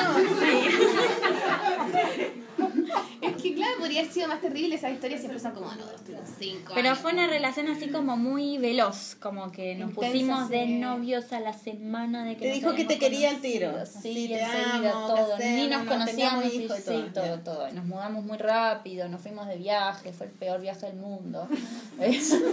Pero tuvo algún momento bueno los tres primeros días. Sí, obviamente sí, tenía, tenía esta compensación todo el tiempo de que había momentos que eran como, ah, esto es increíble. Y de hecho yo mientras estaba de- en la relación, había una parte de mí que no registraba nada de lo que había pasado. Y creo que por eso yo empecé a hacer la historieta, porque se terminó la relación, que se terminó de una manera súper abrupta para mí, que quedé en shock. ¿Cómo se mal. Me echó de la casa, como mudate ya. Poncho fue, te dijo. No, pero sí te echó de cagando de una. Sí, llamando a la policía, o sea. Llamando a la policía. Ah, huevona loca, te fuiste, la. Contamos el final del libro. ¡Ay, sí! Alerta spoiler. No, el proceso es el importante. Los dibujos. Bueno, y mm, nada, y como que yo quedé tan, tan, tan en shock con todo eso que en el momento en el que, nada, estaba así en shock, lo que más hacía era como las volví locas a todas mis amigas. Era como todos los días. No, porque yo en realidad lo que pasó fue que, cla- claro, porque yo como que para mí la relación había estado siempre bien y de repente cuando se cortó vi todo lo que había pasado de golpe y no entendía, no entendía cómo yo me había metido en ese lugar. Y, cómo me había decían, pasado todo "Huevona, eso. siempre te dijimos, weón, menos mal. O- Luna". o no te quisimos nadie decir. se había dado cuenta de nada, no. Porque era a puerta cerrada. Era adentro. Que No ni yo me había dado cuenta. Entonces era como que no lo podía entender y por eso también tenía tantas ganas de explicárselo a los demás, como ayúdenme a entender esto y al mismo tiempo me seguía sintiendo súper culpable, como yo estoy mal, yo estoy loca, cómo me pasó esto, no sé qué, como fue un momento como súper difícil. Y en ese momento que tantas ganas te necesitaba como contárselo a todo el mundo, y qué sé yo, dije, lo voy a escribir y, y ahí arranqué a hacer la historieta.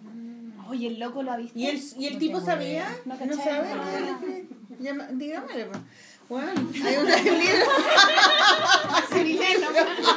hay un libro de ti. bien ahueonado, ¿no?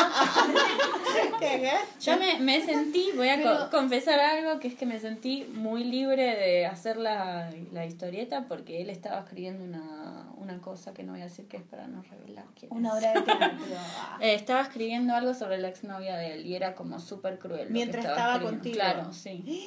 Entonces fue como, bueno, mala suerte. Medicina. Oh. Y ahora está escribiendo una de ti. él. Puede ser. El lado B de Poncho fue.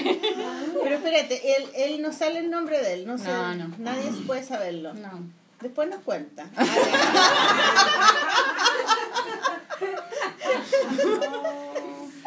Pero entonces nunca más tuviste contacto amigos de él, alguna weá que te digan, oye, weón, vio el libro. No, es que rico". yo después lo volví a ver a él, después de mucho tiempo, y le dije que estaba haciendo el libro. ¿Y qué te dijo? Me Ah, contestó que él no me lo podía corregir porque no era neutral. ¿Por qué? No te estoy pidiendo que me lo corrijas. Estoy ocupado, te dijo, no te lo voy a- eh, nada, y después ya no supe más nada de él. Qué bacán igual esa forma de escribir y dibujar para entender un poco lo que te pasó. Es importante Sí. eso igual. Fue eso. No le pusiste tu nombre tampoco. Ella se No. llama de otra manera. No, igual se... es que igual...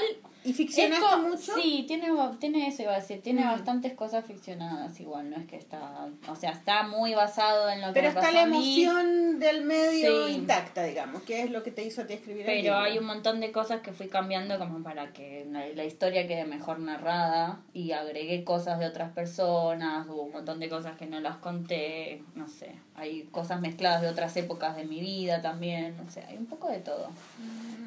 Pero nada, Es muy lindo.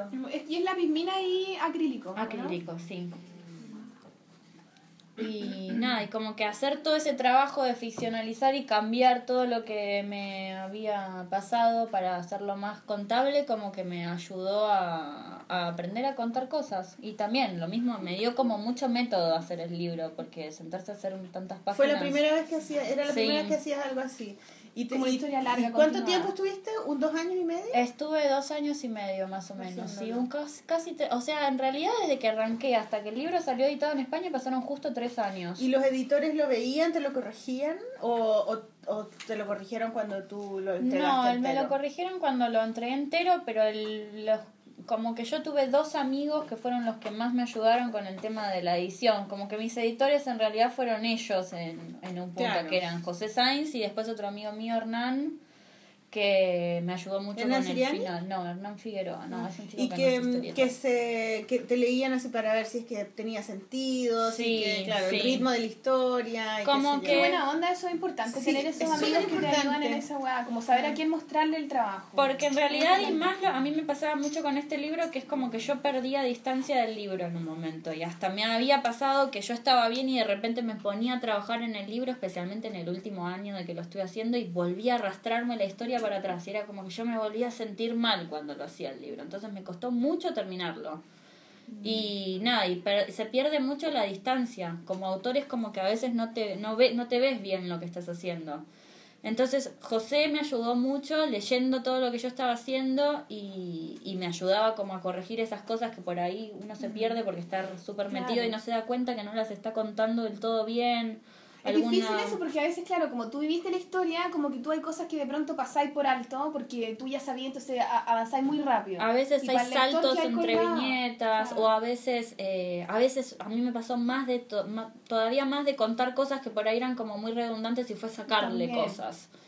Eh, o no sé, o reordenar páginas, acomodar diálogos. Él me ayudó mucho con eso. Y mi otro amigo me ayudó mucho con el final.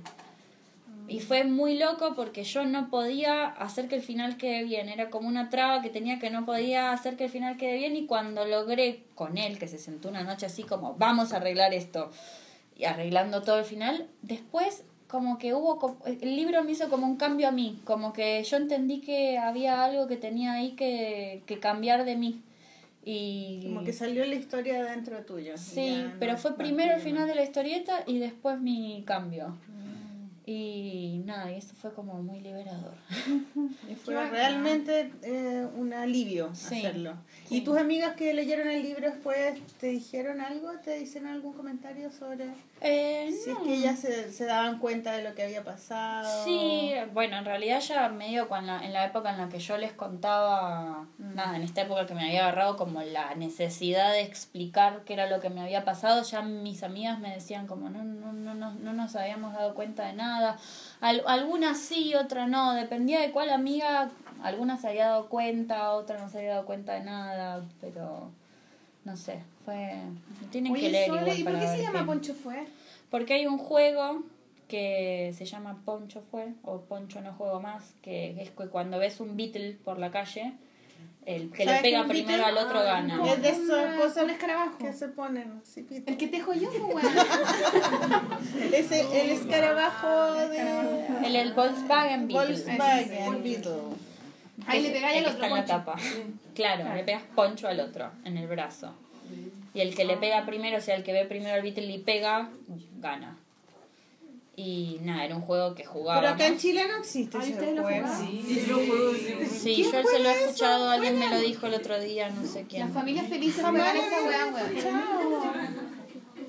Y me enteré hace eso. poco que en realidad es un juego que salió de una publicidad del Beatle eh, en Estados Unidos, que se llama Punch Buggy el juego. Pero ¿y qué tú lo jugabas con él? Sí, yo he jugado con él. Y nada, y tenía que ver el juego con pegarse y con... Nada, hay, hay, pe- hay algo del auto dentro de la Te historia. pegaba también. No. Dago. Yo leí el libro, Maliki. Ya, Maliki, weona. Bueno, Qué leí, eh, debo decir que leí un pedacito del libro anoche. y Yo lo vi por una entrevista, No unos lo pude terminar, pero leí un pedazo al principio. Está súper bonito. Qué Qué precioso. bacán. Y qué buena la pigmina y acrílico, como que no se pierde la pigmina, me gusta. Y uno no está acostumbrado a leer libros en color. Como que hay muy Aquí pocos Chile libros. Es que es caro imprimir en color. El libro en color es como de niños, ¿o no? Siempre hay para niños en color y adultos blanco y negro o a un color. Siempre son más chicos los de niños. Y en general, casi todos los libros en color son digital. Entonces, eh, de verdad es, es completamente distinto cuando es eh, a mano. Se nota. No sé, a mí me gusta. Qué bacán. Y esto te lo editaron en España. En España. Es Ahí una salió- coedición de La Cúpula con Hotel de las Ideas, que es una editorial argentina. Editaron los dos juntos. Y la pelusa también es de. La España. Pelusas de La Cúpula, sí. ¿Y cómo llegaste a publicar en España antes que en Argentina? Yo tenía el libro de Pelusa armado hace un montón de tiempo. Había estado llevándolo a editoriales y no me habían dado bola. Me, de la flor, como que me dijeron que sí, pero después empezaron, no sé, hubo, pasó algo y no se comunicaron nunca más conmigo y yo me quedé con el libro ahí esperando. Y entonces yo había decidido hacer un ideame para juntar plata para editármelo yo porque lo quería tener editado.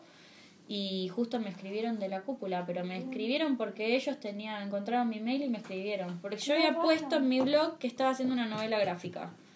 Y me escribieron por la novela gráfica, que era esto. Pero yo recién la había empezado la novela gráfica. Entonces le dije, no, la novela gráfica todavía me falta como un año para terminarla. Claro, un año. y, y el libro, de- tengo este libro de que armé de, de, de mis tiras, que, que sí que está armado. Y lo vieron y les gustó y me dijeron, sí, te vamos a editar eso, queremos igual que agregues más páginas, que el libro sea más grande, entonces le metí más páginas al libro. Qué Y ahí salió weón. el de Pelusa.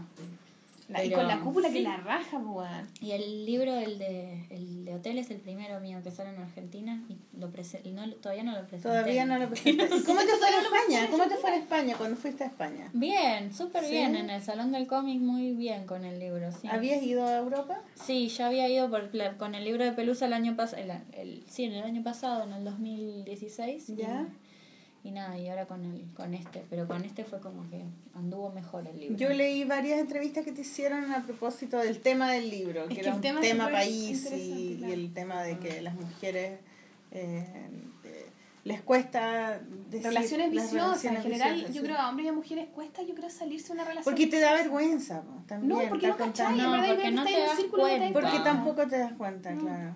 Claro. No, para mí es un tema de que no te das cuenta y de que la misma mecánica de la relación te mantiene ahí atrapado. Entonces es muy difícil romper eso. Además, cuando alguien es hábil así mentalmente como para manipularte, eh, que hay desprotegida, como que decís, estoy loca, en verdad, yo estoy cagándola todo el rato, como que en verdad te pasa ahí el rollo, porque no, como que perdís noción de, de lo que está bien y hasta dónde hasta dónde como uno tranza con el otro, ¿cachai? Como que Y aparte también hay todo un sostén en esos temas que para mí tiene que ver con el mito del amor romántico. Bueno, claro. Sí, Que es como esta idea de que es esa la persona que tiene Claro. que terminar conmigo, de que esa es la historia. Y como que yo lo viví así, como para mí yo fue como que me creí eso, de lleno.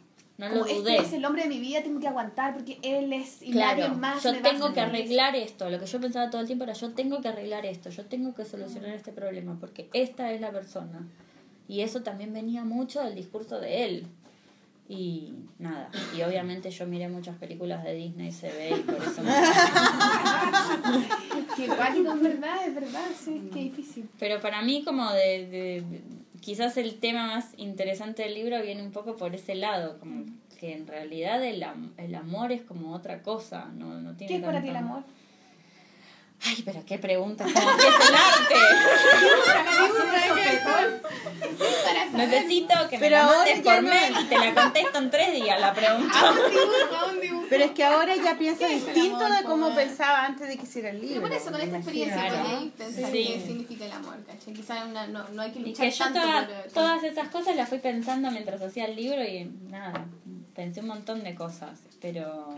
¿Y las anotaste en alguna parte para Sí, leerlas? yo cada tanto escribo como min- mini ensayos de Sole en su nota del celular. Y uno se llama ¿Qué es el amor? ¿Qué es el amor? ¿Qué es el La amor? pregunta, Sol. Pregu- a ver, ¿y ¿Por tú? ¿Y para ti qué es el amor? A ver, para ti qué es el amor? Para mí, ¿qué es el Sí, amor? ¿qué es el amor? A ver, bueno. No, no sé, ¿qué es para ti el amor? Ah, ¿viste? Preguntáis. Pero es que estaba ahí en la ola, si se lo tiraba, capaz que se le salía una, un pensamiento más sin pensarlo, una, una cosa de la guata nomás. No, bueno, es una pregunta difícil que es el amor, pero seguro que no tiene que ver con esa idea de... Sí. O sea, con como algo de tan de destino y de... No, para mí no. Y de que tenés que aceptar lo que sea que venga, porque igual el mismo que te maltrata el mismo que te ama también. Para mí hay te- un punto del amor en donde primero uno se tiene que amar a sí mismo para poder querer a otra persona bien. Y después que también hay que aceptar a la otra persona como es, que creo que también un poco de la novela gráfica se trata de eso, de como una persona que no termina de aceptar a otra como es y que te enamoras de Ah, una te persona pero cambiar, querés sí. cambiarla todo el tiempo, querés que sea como esa persona Como que tú te imaginaste al principio que era así, entonces vos la querés volver esa cosa. Oye, ¿verdad? Para mí el amor es como una cosa más también. fluida, como que una relación entre dos personas se arma un poco más como, bueno, yo soy así, vos sos así, cada... Una relación mía con una persona no puede ser igual que con otra, nunca. Entonces eh, hay algo de esa cosa medio controladora que para mí no tiene tanto que ver con el amor, que es como eso.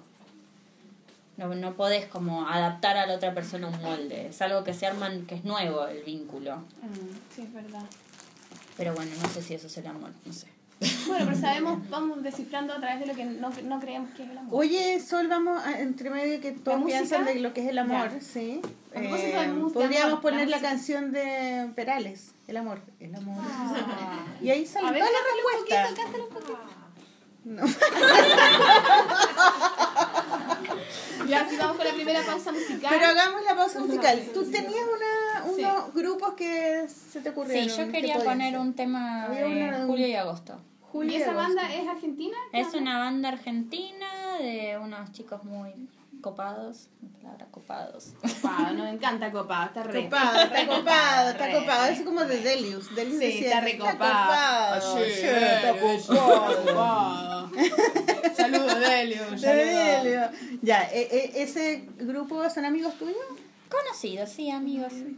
No nos van a demandar, weón. Ya. No, sí, no. que eso por eso pregunto, porque está, está libre Cualquier de... canción. Cualquier canción, Sí, cualquier sí. canción, ya. De Julio, la la, puedo ver en Google, en eh, Sí, YouTube. sí. en- ¿Puedo descargar esa? Ya, acá. Julio y agosto nos vamos con esa canción entonces. Nos vemos en la Julio y agosto, chiquillos. ya. Un aplauso, Un aplauso. para la música. ¡Uh!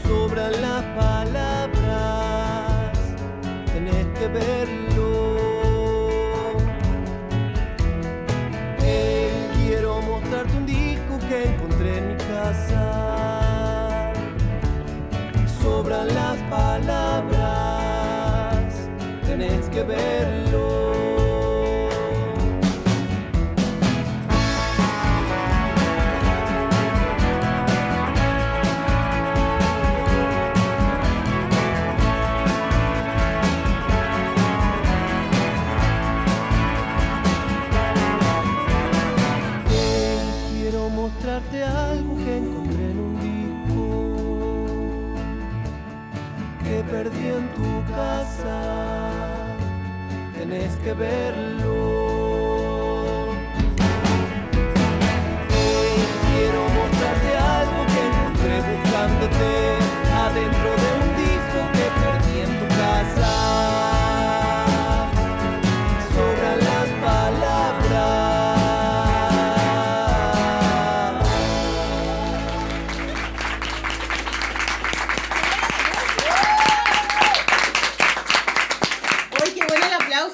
deberíamos tener... abri- a ver, Deberíamos grabarlo y pe- pegotearlo y después, y, y las risas también. Es muy bacán que todos se rían. Ahora, ahora ven cómo nos reímos nosotros escuchando. Ya, eh, yo vi que trajiste un montón de originales. Sí, traje muchas Y cosas. encuentro Oh, que es muy generoso de tu parte porque... eh, En la radio no se ve. no, pero aquí el público los puede ver y además porque, no sé, es como que mm, no es muy común que los dibujantes muestren sus originales. ¿No? No. Yo soy muy descuidada con mis originales. Igual como fea. No, le Son sacamos fotos, siempre las ponemos en el blog, así que igual. Son muy gente no- bonitos. ¿Y te cabe esto en el escáner? ¿O no? No te cabe. Ah, No, los escaneo en dos partes. En dos partes ya. Sí, Ya. trabajo, sí. Odio Porque, escanear. porque son grandes. ¿Cuánto mide esto? Lo Yo encontré que mi tamaño para trabajar es de 25 por 35, que es como más grande que una 4, más chico que una 3. Está en el medio. 25 por 35, sí. Es como un bloc de acuarela grande. Como una cosa Sí, así, ¿no? es ¿Pero como... cómo lo escaneáis? Las hojas de acuarela vienen de 70 por 50 y yo las corto por la mitad. Mm, ok, perfecto. Porque en la 4 me siento muy apretada ¿Y y, en son la hojas 3 de- es como... Son hojas de acuarela. ¿Eso es lo que usas tú? ¿O no? Es- en estas dos, que son están pintadas con acrílico, son con hojas de acuarela. Esta no, esta es una hoja Fabriano de 200 gramos. Y estos son eh, plumones, Sí. ¿verdad? Porque ahí se nota que son plumones. Que en ¿ven? Argentina se dicen fibras o marcadores, porque plumones me suena a un plumero. Plumilla, no, es, eh, no sé, No Copic, dice. esas cosas, ¿no? Sí, Copic. Tombow, no sé. Yo quiero que me auspicie Copic, así que sí, son Copic. Copic, Copic. Si dices Copi, Copic, copi, copi, mucho, dilo mucho, muy rápido. Muy Como rápido. adelante del espejo cinco veces a las 12 de la noche con la luz apagada. Bueno, pero tú fuiste a, a comprar los Copic a la librería que hay acá, Sí, ¿cierto? Y- estoy hace como dos meses esperando para venir a Chile para comprarme. Pero ella encontró que esa librería no era tan grande. Puta, No, pero la de ahora los no la van a auspiciar. La pues, de los weón. Copic tenía un montón de cosas. Sí, po. ¿cómo se llama esa librería? Boicot. Boicot. Esa nos debería auspiciar a nosotras porque nos regalan Ah, yo no la cacho, nunca. ¿Y lápices. dónde queda Boicot? Queda en Providencia, en el Portal Lion, en un segundo piso, en un caracol. ¿También? Ah, es súper. Me suena, pero nunca he ido. Sí, y entonces tú hiciste este libro, ¿qué libro es? Que lo estoy mirando hace rato y no entiendo. Se llama Truz, que es el nombre del personaje principal, y es un libro para niños que todavía me Niños, falta me niños. Niños. Todavía me falta hacerle la tapa y unas páginas de introducción y unos juegos que van adentro que son como unos buscando A y unos laberintos. Ya, ¿para de qué edad es este libro? ¿Qué te gusta preguntar? Debe ser, sí, que se- ¿Qué onda? me pregunta el marketing y yo no lo sé. Sí, porque es para niños que están, no sé, en- cuando recién aprenden a leer o Un son niños más como grandes, grandes. sí, un poquito más grandes, pero no mucho Como más. de 7, 8, Sí, algo así. por ahí. Ya. ¿Y, ¿Y cómo haces para describir para niños chicos? Yo no sé eso. Yo no, a mí no me resulta. Como que tengo la No sé, cabeza igual- seteada para adultos. Desde esa vez que había hecho la historieta para la Bichiken, Bichiken, eh, que no había vuelto a hacer cosas para chicos, y esta era una historieta que la arranqué, ah, yo había hecho una paginita de historieta que me había gustado una vez hacía mucho tiempo, y dije voy a hacer algo más largo con eso, y la empecé a hacer y no sabía para dónde iba la historia, y al final terminó como cerrando. Pero fue como medio un juego de ¿Y de ir qué se avanzando. trata esa historia? Es una nena cavernícola y un nene que es del futuro, que el nene viajó al pasado y se quedó atrapado en la edad de las cavernas y la Ya. nena cavernícola tiene como mascota a un robotito gato. Y les van pasando cosas con el, como con criaturas que se van encontrando y se les van dando problemas y los van resolviendo. Qué bonito, es muy lindo. lindo los colores, Los colores son preciosos. Y esto es todo con Copic. Sí. Gracias, Copic. Miren qué lindas lindo. cosas que se hacen con los Copic. ¿De qué país son los Copic? ¿Japoneses? No me tenías que preguntar eso porque no lo sé. Son japoneses, ¿no? Ah, son muy lindos. ¿Y no se destiñen?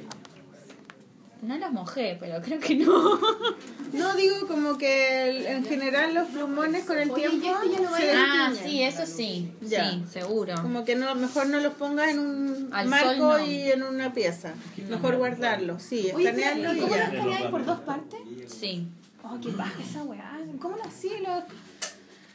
Ay, la parte, es la parte que más odio, pero encima siempre hago lo mismo. Siempre digo, no, Bueno, esta- con esta acá, ¿no? historieta voy a hacer una página y la voy a escanear, así después no me quedan todas para escanear juntas, nunca lo hago. Y siempre me quedé, me paso una semana escaneando y limpiando los escaneos. Y es como la semana en la que quiero morir. Es apestosa, además son tan lentos los weones, puta que gritan.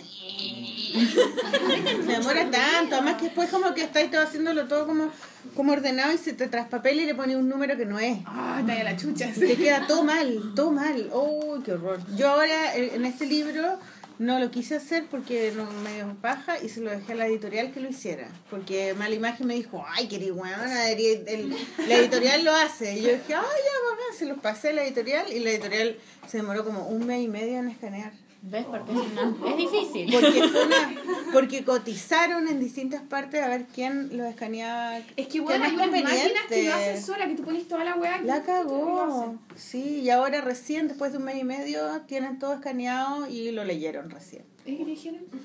Bueno, no te puedo decir. Pero fue muy lento la- y yo me demoro una semana en escanear, o no sé, uno se demora hasta ahí, ahí pero igual es heavy escanear. Como que duele la espalda, no sé. Sí, ahí es cuando extraño hacer ¿Y este libro, cómo se llama entonces? De pri- Trus. Trus. Ah, ya. ya. ¿Y, no este ya lo voy a editar? ¿Ya está listo. No, estoy buscando el- la editorial. Sí, Busquemos acá por la polola. Editoriales. Copic, editoriales, Copic. ¿Quién quiere editarlo ya? Entonces por eso lo han trayendo entero, porque lo quiere mostrar. No, no, lo traje, no sé por qué lo traje entero. Le cuesta desprenderse de él, ¿cachai? Quiero viajar a todos la lados con él. lo pongo abajo de la almohada cuando duermo. Ya, y estas son las, las originales de Poncho, Poncho Fue. Fue. Sí, son Oye, increíbles. ¿y no lo hay, ese, son este entonces no lo hay lanzado en Argentina? No, ¿Y no tenéis el viernes 14. Ah, y ahí ya lo voy a Sí, lanzar la semana que viene, sí. Mm, Oye, ya. entonces, ¿cómo hiciste para que, para, porque hiciste lo- los globos de texto y están vacíos? Y después tú le pones los textos. Mira, acá en ¿Cómo la historia, hace? en la otra historieta que traje los bocetos se nota más cómo hago, pero justo tengo que buscar una página que tenga Oye, pero poco La gente que está escuchando la- libro, el programa en radio, eh, cagó nomás, porque no está Acá viendo nada, mostrando mostrando. la hoja de boceto donde están los globos con el texto para que miren lo que son mis bocetos que hago tres palitos. Y, Ah. y después esto lo calco. Entonces, ¿sabes cuál es el porte del globo? Porque Claro. el texto ya lo escribiste en la Sí. otra página. Perfecto. pero los globos ¿Y a quedan qué en te blanco en son? ¿A qué te original. Eso, perfecto. Este es el nuevo libro de Sole. Este es un libro que estoy haciendo ahora. Ya, hablemos de ese libro, porque ayer le pregunté, ¿y qué estás haciendo ahora? Un poco para de, de Copuchenta, y me contó la tremenda historia. Entonces dije, eso, ma- por favor, mañana cuéntalo, porque lo encontré muy bueno. Eh, es una historia de ciencia ficción cómica, que es sobre un extraterrestre que... mm, En realidad la historia arranca con un preámbulo que es que en un planeta extraterrestre los hombres violaban mucho a las mujeres, entonces las mujeres construyeron una máquina para violar a los hombres hipnóticamente y que se les fue la mano con el poder y terminaron matando a todos los machos de la especie. Entonces salieron... Obvio. Espérate, espérate, más despacio. Un planeta, eh, los hombres violaban a las mujeres, entonces las mujeres construyeron una máquina para violar a los hombres. ¿Viste Pero ¿Cómo los violaban? ¿Cómo los violaban? Los en hipnotizaban. máquina. Los hipnotizaban. Pero la máquina era nueva, entonces andaba mal. Entonces se les pasó la potencia, o los dejaron mucho tiempo hipnotizados y los hombres se murieron todos. Y se les extinguieron todos los machos de la especie. Todas las Claro. pijas. Se murieron todas las No hay pijas. más penes. No hay más Qué penes. pena. De ahí viene la palabra. Dime la palabra. Ya, entonces las extraterrestres salieron del planeta. A abducir y violar hombres de otros planetas. Ah, pero les gustó entonces. Pero ¿por qué los tenían que violar? Pero ¿por qué tenían que violarlos si no los podían, no sé, Porque los abducían y los hipnotizaban y los violaban. ¿Qué iban a hacer si no? casarse, tener hijos, formar familia? Pero, pero son así ellas. Ellas son así. Son extraterrestres. Y hay una imagen de cómo los hipnotizan y los violan. Son como unas larvas. La están mirando. Ahora, Sí, ahí está, ya está dormido. Es- es pos- Eso es pos- post-violación. Eso. Pero espérate, los violan y le sacan la, le sacan la tula. No. Ah, no, ya. Esperen, esperen. Yo todo esto no sé qué es tula. Me tienen que traducir. Me estoy imaginando. sí, sí, tula, tula, tula, tula. Esto es tula. La pija, la pija. El- la tula. Está bien. Eso. Sí, eso. Tula, No, no se lo saca, pene. se lo dejan. Ah, pero ellas, ellas, ellas, ellas, eh, eh, eh, mientras ellas están durmiendo, ellas tiran con él. Eso hacen. Los hipnotizan, sí. Pero que fome. Pero ellos no se acuerdan nada. Nunca viste una abducción. O sea, todos vimos una abducción alguna vez. Fome. Que el tipo, pero fome como violarlo, que el tipo está durmiendo.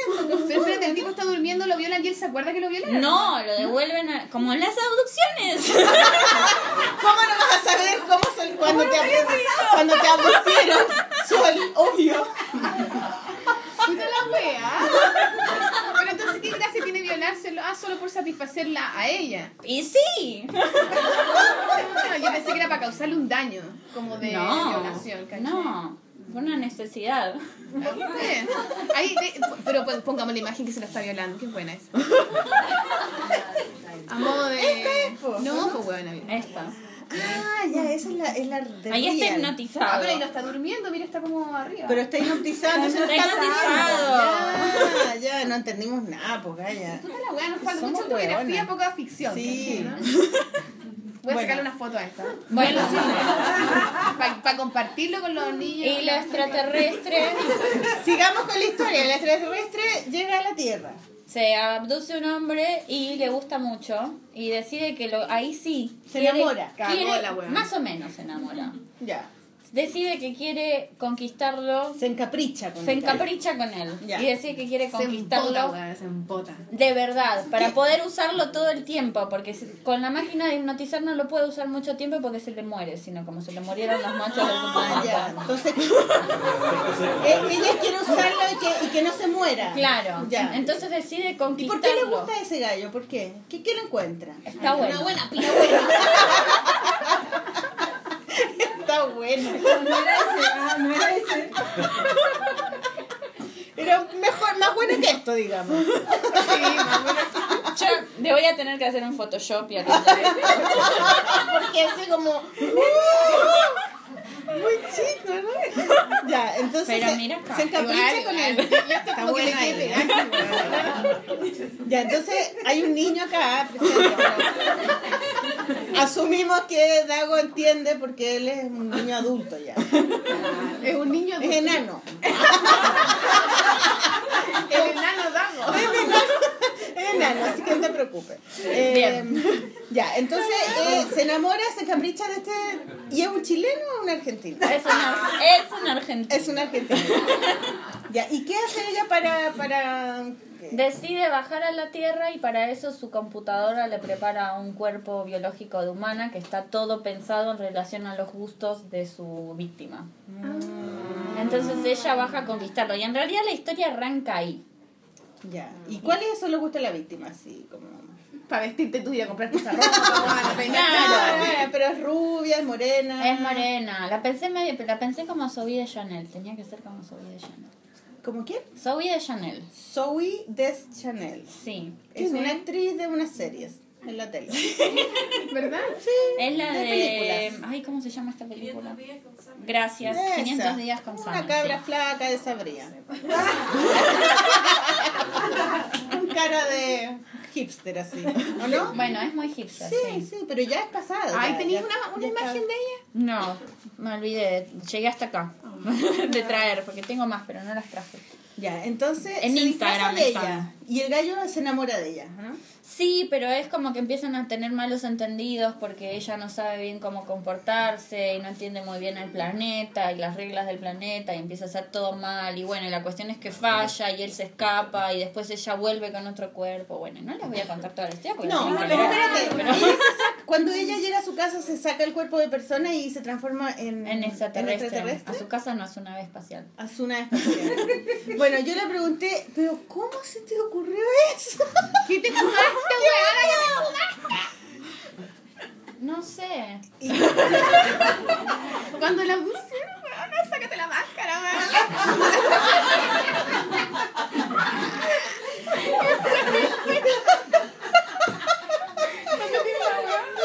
No, no, no, no, no. Pero es más, es más, es más simple que eso. Nada, yo eh, me puse a pensar en, en mis temas con las relaciones y en cosas y eh, como que en un momento hice como el cruce de ciencia ficción con eso y salió esta historia. Como que los gallos le decían, tú eres tan Rara, Sí, tan intensa, tan no sé qué. ¿En serio? Claro. Tan violadora, weón. Eres como un extraterrestre. De otro planeta, buena loca. Nos estamos desperfilando. ¿no? Una onda.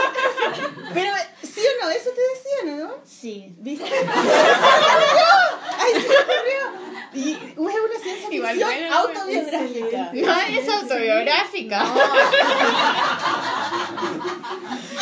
Toda- yo creo que todas las historias siempre tienen algún punto en donde se conectan con algo que le pasó al autor o a alguien que conoció, no sé. Y bueno, tiene algo que ver con eso, como que arranqué con una idea de lo complicadas que son las relaciones y el tema con el del miedo a relacionarse y la ansiedad y la obsesión y el capricho y todo eso y lo metieron en una historia de ciencia Y, ficción. perfe- eh, y el perfeccionismo. eh. Pero la ciencia ficción, tú lees ciencia ficción, ¿no? Sí. Tú me dijiste que sí, que te Sí, gusta la ciencia ficción. mucho. Como, como quién, por ejemplo. En Mi- general, mi- los, los autores favor- son, son hombres. los Mi favorito, favorito, favorito es Kurt Vonnegut, lo amo.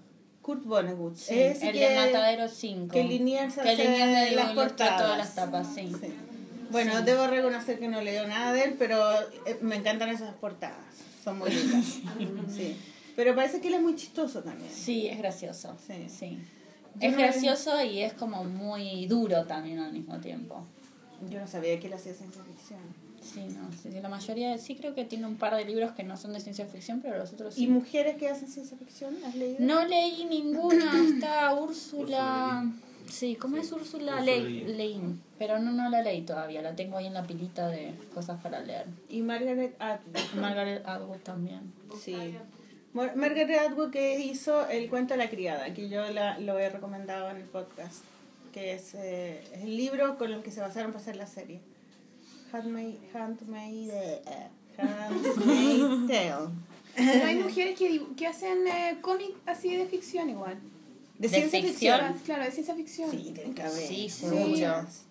Sí, tienen que haber, pero no, pero no son muy conocidas. Más no, europeas. Para mí, no sé. Sí, no sé, yo leí hace poco, no me, no me acuerdo bien cómo, creo que se llama Gummy Ball, que es un una historieta de una chica española que es como de bastante de ciencia ficción, que es como una chica que come un chicle y se empieza, empiezan a pasar cosas raras.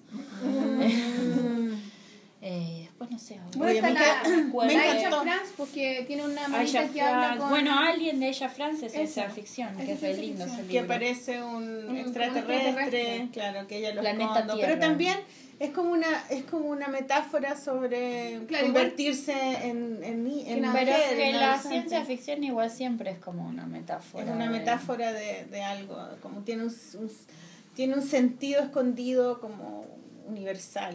Sí, hay un montón de, de libros de ciencia ficción que son como distopías que tienen que ver con el comunismo, el capitalismo. Pero el tuyo que tiene que ver con qué? Con el amor. Sí, de Con las relaciones. Sí, sí. Pero qué bacán igual, Entonces, como poder trasladar ¿qué es el amor? a- A a- Puta la weá, ¿alguien nos puede responder? Coméntenos. ¿Cómo se llama tu libro? El amor. ¿Este? Sí. Intensa. Intensa. Me encanta ese nombre. Es, es lo máximo, ¿no? Intensa. Esta galla es muy intensa para mí. Qué bacán. ¿no? Además que la raja, porque como que yo siento todavía, como que en muy poco tiempo tenéis muchos libros y muchas historias muy diferentes y todas muy avanzadas, weón. Sí, en realidad tengo dos libros más que estoy haciendo, que uno ya ¡Qué hice, loca, hice la intensa! historia. ¡Intensa! Es que por eso yo digo que para mí es como que hice poncho y fue tan difícil de hacer, tan, tan, tan difícil que ahora todo lo demás me resulta como, "Ay, bueno, sí, una historia nueva. Como que destapaste una weá así. Qué bueno, entonces fue Y no importa, nada, o sea, como que esta la empecé y dije, esta historia es una estupidez. A quién le puede gustar, pero no importa, la tengo ganas de hacer. Y lo mismo me pasó con esta y después fueron como quedando mejor. Oye, pero qué bacán, igual, porque al final no esperáis a que estés seguro un trato con alguna editorial y todo para trabajar en la web, sino No. que tú llegáis y trabajás y eso es la raja, porque a veces uno esperando que, Mm. no, yo, yo voy a empezar cuando me digan que sí, cuando me digan que lo voy a publicar y al final te quedas ahí sin ninguna web. Es mucho mejor, más como valiente igual. Claro, te pegáis la paja Lo que pasa es que tenés que encontrar el pasar, tiempo para hacerlo. Porque para mí las dos cosas que, que se me destrabaron con Poncho fue esto de que las ideas me empezaron a parecer más viables de hacer y como que ya no las cuestioné tanto, fui directo y las hice y después las, las iba acomodando. Pero lo otro es el método para dibujar. Para mí una de las cosas más difíciles de hacer, de- difíciles de hacer de, de hacer una historieta es encontrar un método. Y en cada, en cada historia tú haces un método diferente. Sí, pero en realidad siempre termina siendo un poco el mismo. El método es más como esa cosa que te lleva a que te sientes, que te pongas un horario, que sepas que en ese lugar puedes trabajar, que de tal hora a tal hora te puedes sentar y hacer tantas páginas, que digas, bueno, eh, hoy hago dos páginas, mañana hago dos O sea, más. ponerte metas, ¿cachai? Sí. Y trabajáis haciendo el boceto, el guion, después así un, un storyboard y después pasáis el original o vais como página a página. Esta así? intensa y Poncho Fuel son bastante parecidas y yo hago los storyboards en un cuaderno que es un mamarracho que no se entiende nada, pero hago los diálogos ahí. Una cosa que me pasó con Poncho Fuel fue que yo escribí todo el guion y después cuando lo pasé a la historieta me quedaba redundante el guion con el dibujo, porque yo soy Sí, dibujante y dibujo. cuando escribí el guion puse como mucha información en el texto que no iba en el texto, como porque la- lo tenía que tener ahí y después tuve que hacer toda una limpieza. Entonces cuando empecé a hacer la historieta siguiente, obvié el paso de escribir el guion en la computadora, entonces lo empecé a escribir directamente en el story. Entonces es como que yo ya ahí ya me controlo que se va a ver en la imagen y que está diciendo el Eso es texto. bueno. ¿Y cómo, espérate, ¿y cómo hiciste la limpieza ya con los originales y todo? Sí. Sí, no, por eso fue un trabajo re largo el de Poncho y como que me di cuenta qué cosas iban, qué cosas hacer, qué cosas no hacer. Entonces esta va mucho más rápido ahora. O sea, como que ya le agarraste la mano a, a tu propio método de cómo Sí. empezar a avanzar en la historia. Y bueno, hago eso, los storyboards muy chiquititos en un cuaderno súper desprolijos que si los agarra otra persona no entiende nada. Después los empiezo a dibujar así más grandes, también. A tamaño de... El dibujo hecho así nomás y después cuando los calco, los acomodo, les doy el detalle, los ¿Pero corrijo. ponís mesa de luz? Sí, tengo una mesa de luz. Y- ¿Quieres ocupar el mismo método que ella? Es que luz, weón. ¿Y cómo los que calcas? ¿Con tengo- qué los calcas? ¿Con qué lápiz? ¿Qué número? Tenía, tenía una. Tengo un tablero de vidrio que le había puesto una luz abajo, pero este año cuando fui a presentar Poncho fue a España, en el Salón del Cómic me encontré el mejor invento del mundo que yo no sé cómo no lo había visto antes, porque parece que en España es re común, que es una mesa de calco que es como una tablet, como un iPad, pero solo es una luz blanca. Sí, como LED. Y es un poco más grande, o sea, tiene tamaño 3 o 4 y te lo puedes llevar a cualquier lado y no pesa nada y fue lo mejor que Qué me buena, pasó yo en la vida. esto. Y cada vez me doy Pero ese que los no venden, los venden. Sí, sí. Kovic tiene una, pero... Copic. Copic, Copic. ¿Cuánto vale? Yo no ¿Cuánto pienso vale? que sea necesario hasta que veo que No, realmente en es necesario. Son weas que serio. te facilitan. Tan adultos al mismo tiempo. Espérate, y tú lo compraste en España y te costó barato. No sé si fue tan barato. Creo que me salió 90 euros. Sí, barato. ¿Cuánto Sí. es eso? ¿50 lucas? Más o menos. No sé. Un poco más, No 60. entiendo cuánto vale el peso chileno todavía. No. Me compré un celular y no sé cuánto pagué.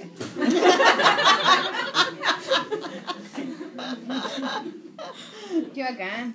Em, bueno, nada, eso. Tengo, Oye, tengo esta historieta que ya la estoy arrancando y la otra que sigue ya la tengo toda hecha en storyboards y la otra la estoy, estoy escribiendo la, la, la escaleta. Oye, y para esta historieta, esta historieta la, la mandaste al Eso. concurso de Angoulême. Angoulême. Que en realidad no es un concurso, es como que te presentás para una beca. Ya. ¿Y Para cómo una fue residencia. Eso? ¿Cómo, es- cómo, es, ¿Cómo funciona ese concurso por si la gente le interesa concursar? En Angoulême hay una hay un lugar que se llama la Maison des, A- des Auteurs, así. Ah, de nuevo, ¿cómo es? La Maison des Auteurs, Qué la, la Maison des Auteurs. Sauteur. y eso es Francia. Es Francia, es la ciudad de Angoulême, donde está el festival de Angoulême. Y en esa Es como el festival más importante cómico, ¿no? En la Sí. actualidad sí. Sí, yo creo. De cómic independiente. pues de cómic de autor, De sí. Claro, el autor. Em, nada, y en- hay una residencia que hay, creo que son 16 artistas siempre viviendo ahí trabajando y a, a los, los artistas que, que logran entrar en la mesón les dan un, eh, un espacio para quedarse, un departamento o una habitación en un departamento y un estudio en la mesón. Y se pueden quedar por el tiempo que hayan pedido para hacer el proyecto que presentaron Ya. y hay tres convocatorias al año. Y no sé, por ejemplo, las convocatorias creo que se mandan en francés y si la querés mandar en español tenés que mandarla 10 días antes, una cosa así. Te piden un par de cosas que tenés que preparar de portfolio y de lo que vas a presentar. Hay que tener el proyecto medio empezado y lo mandas ahí y nada, hay que esperar que el jurado... Que la raja. Y nada, y yo presenté este y y pedí tres meses para quedarme allá, así que ahora me voy tres meses para Francia. Muy bien, felicito. Bravo. ¡Bravo!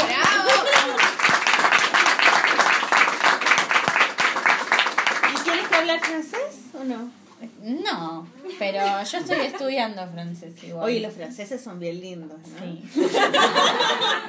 Yo creo que el extraterrestre se equivocó de país. Sí. Oye, y esto es autobiográfico porque esto tiene nueve tetas.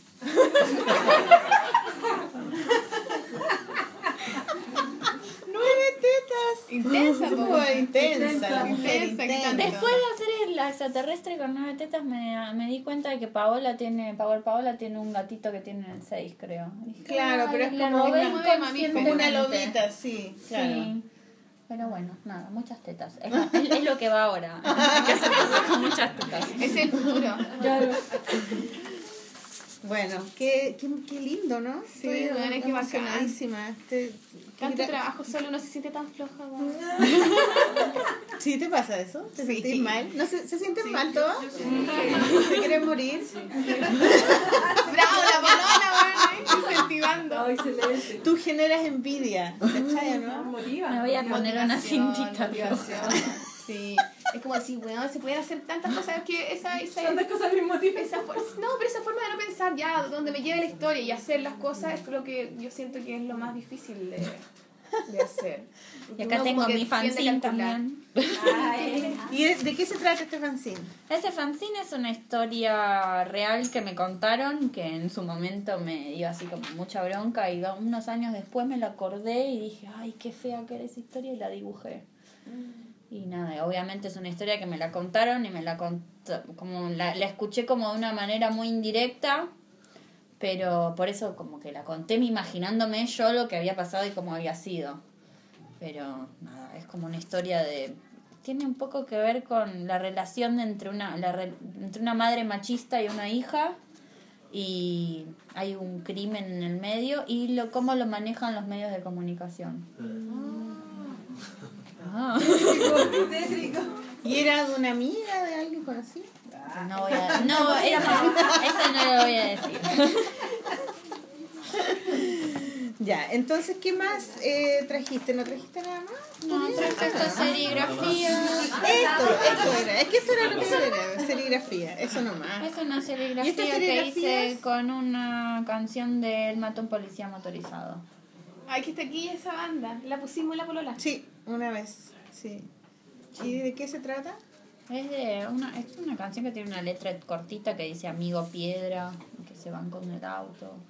No sé, la tengo que poner, la tengo que cantar para acordarme. ¿Qué dice? Cantala, cantala. Pero no es la que vamos a poner al final. No. No. Ah, ya, ya. Oye, Sol, ¿tú trajiste algo para... ¿Tú trajiste algún libro para recomendar aparte de tus libros? ¿Tienes algún libro que hayas leído últimamente que te haya gustado mucho? Por ejemplo. Frances, que ayer hablábamos de Frances. Ay, verdad. este ¿Quién libro es de? Joanna Helgrin que a mí me gusta mucho. Es un libro que tiene la Margarita Ah, en blanco y negro con lápiz de mina. Es muy, muy, muy lindo. Un ¿Uno libro muy, no, muy Muy grande, grueso. muy grueso. Que es como una historia de toda una familia, todos los miembros de la familia y Ah, las relaciones Una que vez se van Margarita dando lo mostró, todos. lo trajo y lo mostró, ¿no? Sí, seguramente, pero yo no, lo- pero no está acá, no lo tienen acá en la librería, parece, ¿no? Está No. editado en España por la cúpula, no lo editó nadie acá, me parece. Vamos a tener que buscar por internet. ¿Tú tienes algún Ay, libro? ¿cómo se llama? Frances. Frances. ¿Y cómo se llama la autora? Joanna Helgrin. Helgrin. Tiene otro libro muy lindo que se llama, si no me equivoco, porque mi memoria falla mucho, creo que se llama Mi hermano nocturno, Mi hermana. que es más cortito, también es muy lindo. ¿Y algún otro de, tu, de tus amigas de Chicks on Comics? De Chicks on Comics y los libros de Paola que salieron Los de ahora, de la los de silueta. ahora, sí. Sa- sa- sacó Paola un libro hace muy poco que no lo vi, solo lo, o sea, lo vi, no lo leí todavía, que se ve muy, muy, muy hermoso, que lo sacó con Pablo Bese, con no tan parecidos. Sí, ¿dónde está la cocina que canta? Sí, Ese sí, es eso lo tengo yo, hermoso, lo compré en sí. Colombia. ¿Cuál nos vamos? No, No. uno grande, que es en, bl- en blanco y negro. Y ¿Cómo con se llama? unos colores como azules. No me acuerdo. Pero salen unas, unos dibujos de la cocina y dice la cocina que habla o la cocina que canta, no sé. Hay un libro muy lindo que salió nuevo en Argentina de Na- Nacha Bollenmeyer, no sé cómo pronuncia su apellido, perdón Nacha, que se llama Notas al pie y que es la historia de ella y su novia que se van a vivir a Alemania y es como que ella, de, no sé, como que hace una retrospectiva de un montón de cosas de historia argentina y de su familia y es, es muy lindo. Mm, Se lo editó Mate en el mensajero. Maten al mensajero. Y el libro de Pablo Vigo, Lo Salvaje, que también lo editó Mate en el mensajero, también es muy lindo. El nombre, maten al mensajero. es como agarran al weón y se queda corriendo. ya, bueno, yo tengo unos libros para recomendar que son de el Diego Cumplido que está acá, es parte de, de nuestro... Buena, Diego. Es que ayer cuando fuimos al, a la feria eh, Cohete Lunar, estaba Diego que no lo había visto hace mucho tiempo porque Diego se fue a vivir al extranjero. ¿A dónde te fuiste a vivir? Edimburgo. Eh, sí. Y España, ¿no? sí. con su mujer que está ahí también. y, em, y entonces Diego em, tiene aquí una recopilación, están en inglés, pero casi no tienen muy poquito, no, sí, están en inglés. Y son unas historias, a ver, es que tienen mucha, es es súper bonito, tiene mucha eh, como relación con los monitos animados, como el cartoon antiguo, y de hecho es la razón por la que nos conocimos con el Diego, porque yo estaba buscando alguien que le gustara animar monitos antiguos. Y así nos conocimos, ¿no? Por Facebook. Eh, sí. ¿Por ahí? Eh, no, yo me inscribí en un curso tuyo que no hubo quórum. Fue el único, alumno. Fue el único alumno. Puta Maliki se reveló la verdad, weón. Siempre si no, todos fueran alumnos míos, la weá. Dilo más fuerte, Diego, dilo más fuerte. Era en la Universidad del Desarrollo. Es que era muy arriba. Ah, verás, la- Tenía otro perfil. No, el desarrollo. En la portal le hice En clase. desarrollo, Diego. Ya, pues. Bueno, fue el único que se inscribió y al final, eh, después, él trabajó en mi taller de en la animación de Maliki versus Truquillo, ¿verdad? Eso. Y, eh, y Diego también hace eh, animaciones stop motion, ¿verdad?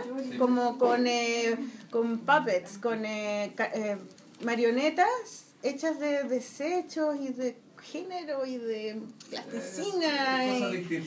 Sí, y tiene una cabeza muy loca y, y como muy piteado la- su, su, su creatividad, tiene una creatividad como que tú decís, ¿quién es este gallo? ¿Cómo se le ocurren estas cosas? Y después lo conocí y él es súper tranquilo y como muy, muy eh, como correcto, digamos, ¿no? ¿Cierto? ¿Sí o no? Sí. Habría que preguntarle a la señora. Yo creo que deberíamos, yo creo que deberíamos invitar un día a, a Diego al programa para que nos cuente cómo se le ocurren todas estas cosas. Te tinca Diego, ¿no? Un día te invitamos. a- ¿Te atreverías a hablar?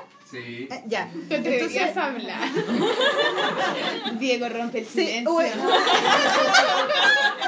Atrévete a este se hablar. llama Six Tiny Bricks. Hizo estar en inglés porque como él estaba allá, igual taquilla que sea en inglés. Hello, gaya. Entonces, es chistoso porque son unos dibujos como de cabros chicos y tienen una- unos diálogos como de películas. ¿no? Y pone unas caras así como de terrible. Tiene unos contrastes, es que es medio freak, es como medio David Lynch. es un poco David Lynch, sí. ¿Sí o no? ¿Te gusta David Lynch? ¿Verdad? Sí, pues es lo máximo. sí. ¿Quién acá está viendo Twin Peaks? Yo. Vean Twin Peaks. Que es lo máximo. Entonces, eh, están estos dos libros que son muy blanco y negro. Yo creo que deberíamos invitar al Diego y que él nos explique bien cómo lo hizo y todo. A mí me encanta.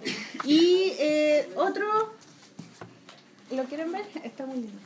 Y otro libro que compré hoy en la feria de, eh, ¿cómo se llama la feria? Mm, mm, la otra, la de hoy, Emma. Eh, encuentro de microeditoriales.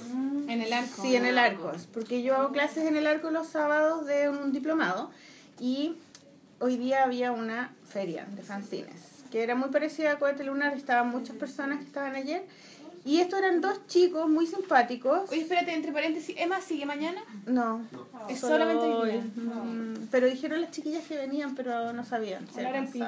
Mm, la hora del pico. Eh, entonces, estos eran unos chicos que se llaman Gran Negro. Lo pueden encontrar por grannegro.org. Y eh, es Lindo un Pablo fanzine. Qué lindo es, ¿no? Es un fanzine hecho como. Está en offset. Es offset. Y, y tiene. Se parece un poco a. mm, Sí, buena. Ah, ¿te gustó? No, weón. ¿Qué pesa? Se parece a un- artista que me encanta porque se llama Ron Reggae, que tiene como un estilo de dibujo como... ¿Cómo lo puedo definir? Como medio infantil, pero también... eh, Es como mitológico. pero yo, mitológico y como una- indígena. Sí. Tiene una cosa así, como indígena. No he leído todavía el, el, el libro, pero el, el Diego me dijo que lo había leído, lo había encontrado. El trazo me hace loco. acordar a otro libro que voy a recomendar que me gustó mucho, que es em, Rituales de Álvaro Ortiz, que me encantó. Rituales. ¿Y, cómo, ¿Y Álvaro Ortiz es argentino? Álvaro Ortiz es español. Ah, español. Eh, y Lo el buscamos. libro lo editó Astiberri. Vean, Ay, Astiberri es bueno. Mm. Astiberri es bueno. Ya, Sí. muy bueno. ¿Y qué más? ¿Qué más? Eh, ¿qué- eh, me encantaron todas las cosas. Hoy día habían unas cosas tan bonitas. eh, Así que ganas de haber ido a la weá. y, pero vinimos acá. y no compré. y no compré nada más. Pero bueno. eh, le dije a la Sol que, como estábamos con público, aprovechando que están ustedes, que podíamos eh, darle la oportunidad de que hicieran algunas preguntas a Sol, aprovechando que está ella acá. Entonces, obviamente ustedes todos saben las preguntas que van a hacerle. ¿Qué es el amor? ¿Qué es- aparte de que es el amor, ¿quién le quiere hacer una pregunta? No, ¿qué es el amor? No. No, yo te quería preguntar con respecto a ese libro, Sí. ¿cuál fue tu proceso de trabajo? O sea, ¿cuántas páginas te decidiste hacer el día? ¿O cómo, o cómo dijiste ya, me, me levanto a tal hora, hago el trabajo hasta tal hora? ¿No? Eh, la mayoría de la mayor parte del libro la hice en dos vacaciones, que no fueron vacaciones, trabajé un montón. Pero mi familia siempre se va de vacaciones un mes a Bariloche y yo me fui, me quedé en la casa con ellos, volví a ser como de hija durante un mes y mientras me alimentaban y me lavaban la ropa, dibujaba, dibujé como un mes eh, entero y yo siempre hacía todos los bocetos un día, después calcaba durante dos días 10 10 páginas y, a- y durante los dos días siguientes las pintaba. Hacía siempre lo mismo y este libro también hago siempre eso. Entonces, en una semana eran 10 En una páginas. semana hacía 10 páginas. Eh, y lo mismo así, lo mismo con eso. Hacete intensa. Te presento intensa. un día hacía los bocetos. Un día hacía los bocetos, que parece lo más fácil, pero es lo más difícil. Eh, porque hay que pensar mucho más, y, claro. y era como hacía una página y después me quedaba como, uy, me voy a dar una vuelta porque yo no, pu- no puedo. Y volvía y hacía otra página. Em, después calcaba y después pintaba. Que calcar y pin- pintar ya es un poco más fácil, es más automático. Sí. Dos días calcando y dos días pintando. Y pintar siempre las 10 páginas hacía todos los colores de las caras, después todos los colores del pelo. ¿En serio? todos los Es más rápido. fondos. Claro. Hacía eso y así iba como pintando mucho más rápido. anotaron para todos copiar eso, ¿ya? Próximo año todos los libros con acrílico en Chile. En chino. En Chile. Ah, Pero bueno, lo más difícil era encontrar esas semanas para poder trabajar. Como que tuve esos dos meses donde hice un montón de páginas y después durante el año capaz tenía una semana y esa semana hacía 10 páginas y después pasaban dos meses y no hacía nada. Hasta que de nuevo tenía otra semana y hacía 10 páginas. Porque tenías que trabajar. Sí, claro. Y tu trabajo es hacer ilustraciones infantiles. Sí, en este momento estoy haciendo más historietas que ilustraciones. Los pocos trabajos que tuve este año fueron de historieta.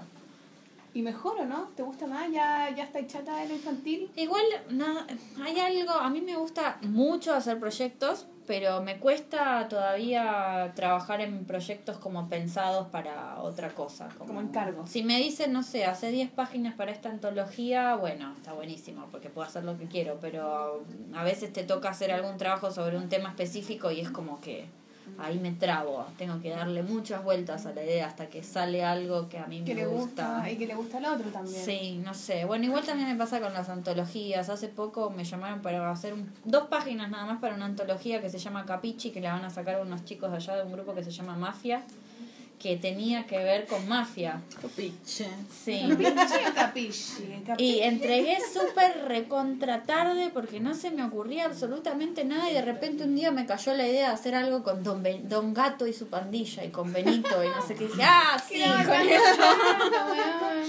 Y ahí salió rapidísimo, pero, al- pero yo ya les Ah, había dicho que no llegaba y después se me ocurrió como, ah, tengo que hacer algo con esto, pero Como temas forzados te cuesta. me cuestan un montón. ¿A ti también te cuestan? Mucho, sí, como que si Yo no es de, mío, de hecho, justo ayer estaba hablando con alguien que, con Alfredo Cáceres, que no sé, se fue.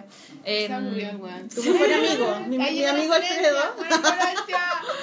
que Florencia. nada que a veces me han ofrecido cuando tenía más seguidores en la pelusa me ofrecieron hacer PNTs que son estas publicidades no tradicionales ¿Qué te ofrecieron hacer? ¿Pene? ¿Pene cuánto? PNT Penetrar.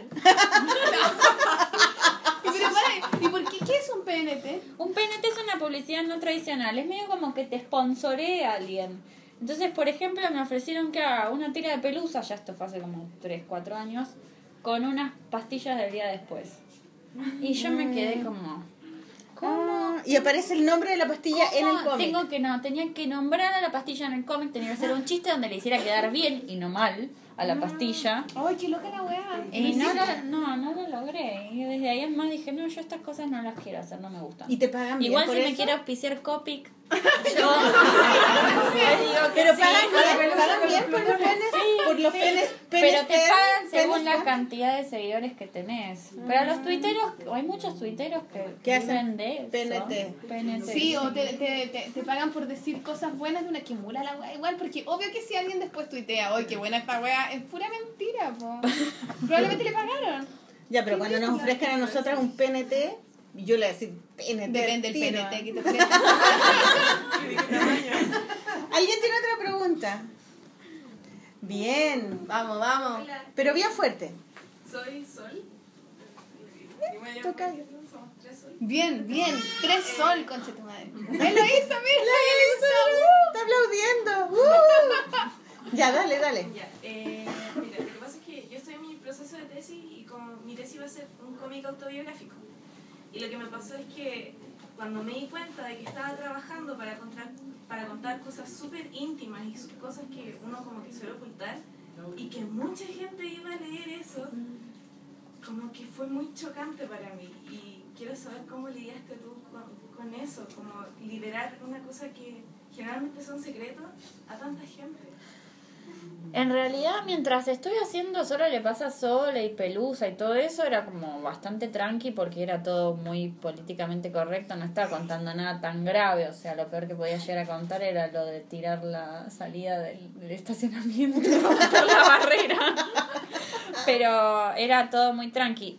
Mientras estoy haciendo Poncho fue, la verdad es que tuve un montón de crisis de quiero contar esto. No, en realidad no, siempre supe que lo, lo quería hacer, nunca lo dudé. pero en un momento como que me atrapaba mucho la historia y tenía mucho miedo de cómo la iban a leer los demás y de que yo me iba a arruinar mi propia vida. De que te ibas a, de que te ibas a exponer. Sí. Y, a te ibas a poner vulnerable frente a los demás. Sí, no tanto de que me iba a poner vulnerable. La verdad era que yo pensaba que me hacía quedar muy, muy mala de- con, con la historieta y que todo el mundo me iba a ver así. Y Decir, puede, "Ah, ser que sea así. igual, pero de sí. Poncho Poncho. Poncho, Pero no pasó. No, porque en re- yo creo que hay algo de que cuando vos ya te estás contando cómo fuiste, como que hay algo de mirada que te- ya te aleja de vos mismo, entonces es como que... no. Sientes que evolucionaste, que ya no Claro, estás ahí. Como que Mm. me, ahora yo volví a leer el libro por primera vez porque estuve casi un año sin poder leerlo porque me hacía mal leerlo, muy mal. Y cuando lo, lo vi de nuevo editado le dije a, le dije al editor como no lo voy a poder leer, no sé, capaz dentro de unos meses lo leo. Y esa noche lo abrí y empecé a leer la primera página, la segunda página y cuando me di cuenta yo lo había terminado de leer y dije, ay, no era tan grave. Y como que cuando, recién ahí fue como que me liberé de esa cosa de miedo de los demás me van a ver y no sé qué. Pero creo que es como un poco eso de estar contándole cosas a los demás, tiene que ver con eso, con distanciarse de esas cosas, que es un poco lo que es hacer arte. Sí. Y, y nada, y está bueno, aunque sean más o menos autobiográficas. Igual yo tampoco puse mi nombre, cambié cosas y qué sé yo, pero la verdad es que uno siempre está contando como algo. Aunque sea no sea autobiográfico y sea ficción, siempre está como exponiéndose y también poniendo distancia. Se- ¿Lo vas a hacer el cómic al final? Tienes que hacerlo, ya lo dijiste en la No, polola. sí, tengo la presentación el jueves, así que... Pero cámbiale el nombre, cambia la cara, no sé, lo que sea. No, da la cara por lo que te dicen. Sí, pero ella ella no puso su nombre en el libro, es otra persona. Sí, pero igual con, pero cuando eres firma mujer, como sí. autor se, se muestra. Después la otra es ponerse un seudónimo y esconderse para siempre. Claro, y además que la historia también la puedes ir cambiando, o sea, no tiene por qué ser exactamente como pasó. Le puedes cambiar, puedes hacer como variaciones, ficcionar un poco algunas partes que no te gustan y la o también editarla, sacarle cosas que no son tan interesantes para la historia. en Había, sí. hicimos una charla en el, en el evento de Chicks on Comics, en el encuentro que Sí, hicimos a buena. principio de año, que hablaban, que estaba Noir Yaguará y, que nunca sé si es No- Noir o Noir Yaguará, la venezolana, Mariana Gil Ríos, estaba... mm, Y ese está en SoundCloud. Está en SoundCloud subida Sí. y es una charla que está muy buena porque hablan como un poco de eso, de que hacer ficción siempre es, termina siendo contar algo sobre uno mismo, la autobiografía termina siempre siendo una mentira y, y nada, y como, no sé, me, a mí me había gustado mucho como todas las cosas a las que habían llegado eh, hablando en la charla. Son buenas, están todas en, en, en Sound- Pero esa charla en Sí. especial es muy buena. Esa es la más, Yo la para mí es la más linda, Sí, quedó y te va a servir linda. para tu problema. Sí, y bueno, y hablaba un poco de eso, de como de esconderse, de no esconderse, de que uno en realidad no se puede esconder, de nada, un montón de cosas. Me ¿Alguien parece tiene que otra, otra pregunta, comentario? ¿Sugerencia? Cri, cri, cri, cri. ¿Crítica? ¿Qué les dije? ¿Qué les dije? Yo no sé si se dieron cuenta los de la blog que nos invitaron a hacer la polola acá, que esta weá dura mucho, pues. ¿No cachaban? Que duraba como No, tres horas y media. Se están arrepintiendo para la que Bueno, entonces, ¿qué hacemos? ¿Quieren nada más? ¿Ninguna otra pregunta? ¿Están Un seguros, saludo a su mamá, a su Eso, aprovecha que estamos al aire. Aprovechando que... Oye, no- tenemos que decir los ganadores del concurso. La otra semana. Pero es que estamos en una situación especial. La Sí. otra semana. Sí, la otra semana, espérense. Espérense. Sí, sí. Bueno, en realidad estamos muy... Estamos eh, reculando con la cosa del concurso, ¿eh? Siempre decimos que no, después volvemos, pero no, y ahora no. Basta. No, ahora basta porque porque es una pega extra y no la podemos hacer, así que vamos a Siempre se nos olvida. concursos. Muy difícil. Sí, Bueno. sí, no somos... Pero vamos a, a premiar esto. Lo otro que se nos había ocurrido era que tuviéramos una practicante, ¿te acuerdas que dijimos? En un delirio, en un delirio dijimos, ay, podría tener una practicante. Que, no sé, pues a lo mejor podríamos eh, ofrecer Llamado, un llamado. Si alguien quiere ayudar a la polola. ayudar, Ya hay una Yo necesito práctica, por favor. Pero es que tenemos a nuestra practicante.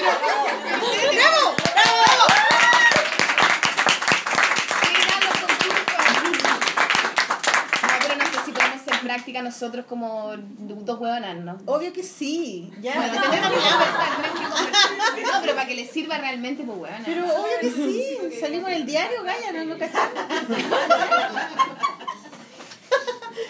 ¿No vieron en el diario el diario? En la, el, el sábado, el sábado. Bueno, entonces. La Maliki me ganó en el gallito en todo caso, como todas las veces seguía, weón, pal pico. Ah, el gallito que salimos la sí. Sí, pero en la foto sale como que tú me estás ganando. Pero en La realidad no. imagen no es la verdad. Bueno, chiquillos, estamos felices de que hayas accedido qué a nuestra entrevista y Gracias por invitarme. Era un sueño venir a la polola. saludo a todos los desde que arrancaron. Saludo a todos, a todos los eh, eh, au- audio escuchas argentinos que están Sí, escuchando. también, a todas las chiquillas. Villiquen, villiquen. Villiquen, villiquen, loco. Saludos a todos y gracias por escucharnos toda esta hora. Gracias al público Sí, por venir, por darse la se lata, esta hueá dura mucho. Sí. Gracias por escucharnos. Les trajimos al público stickers de Sí. regalo.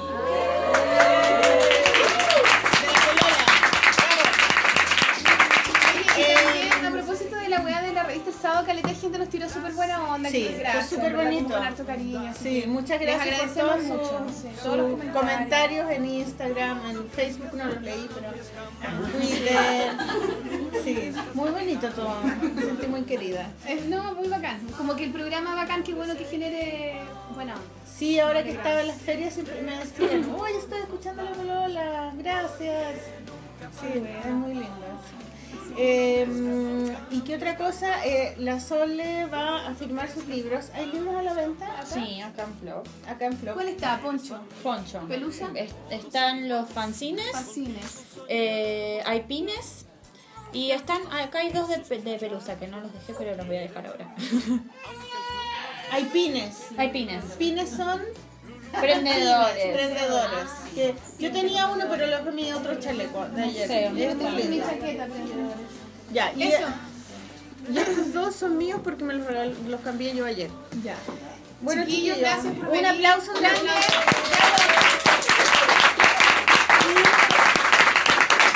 Segundo tema. La segunda canción. ¿De Eh, es? de una banda de chicas que me gustan mucho, argentinas, que se llama Las Taradas. Eh, Nos vamos como buenas taradas. Las taradas. Las taradas, loco. Chao. Taradas, con nada, peluno. ¿Cómo se llama la canción esa? Taradas. De sumo. La rubia, la rubia tarada, ¿viste? La rubia tarada, por eso Conchetas, tarada. sí. Conchetas. Y Conchetas. hombres encajados en Firucci. Esa, ¿no?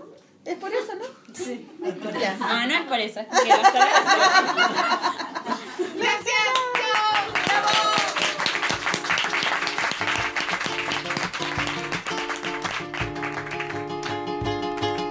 Me pides sinceridad, debo con pena contestarte que no, no, no, no. Estoy feliz de mi libertad, quiero placer para mañana.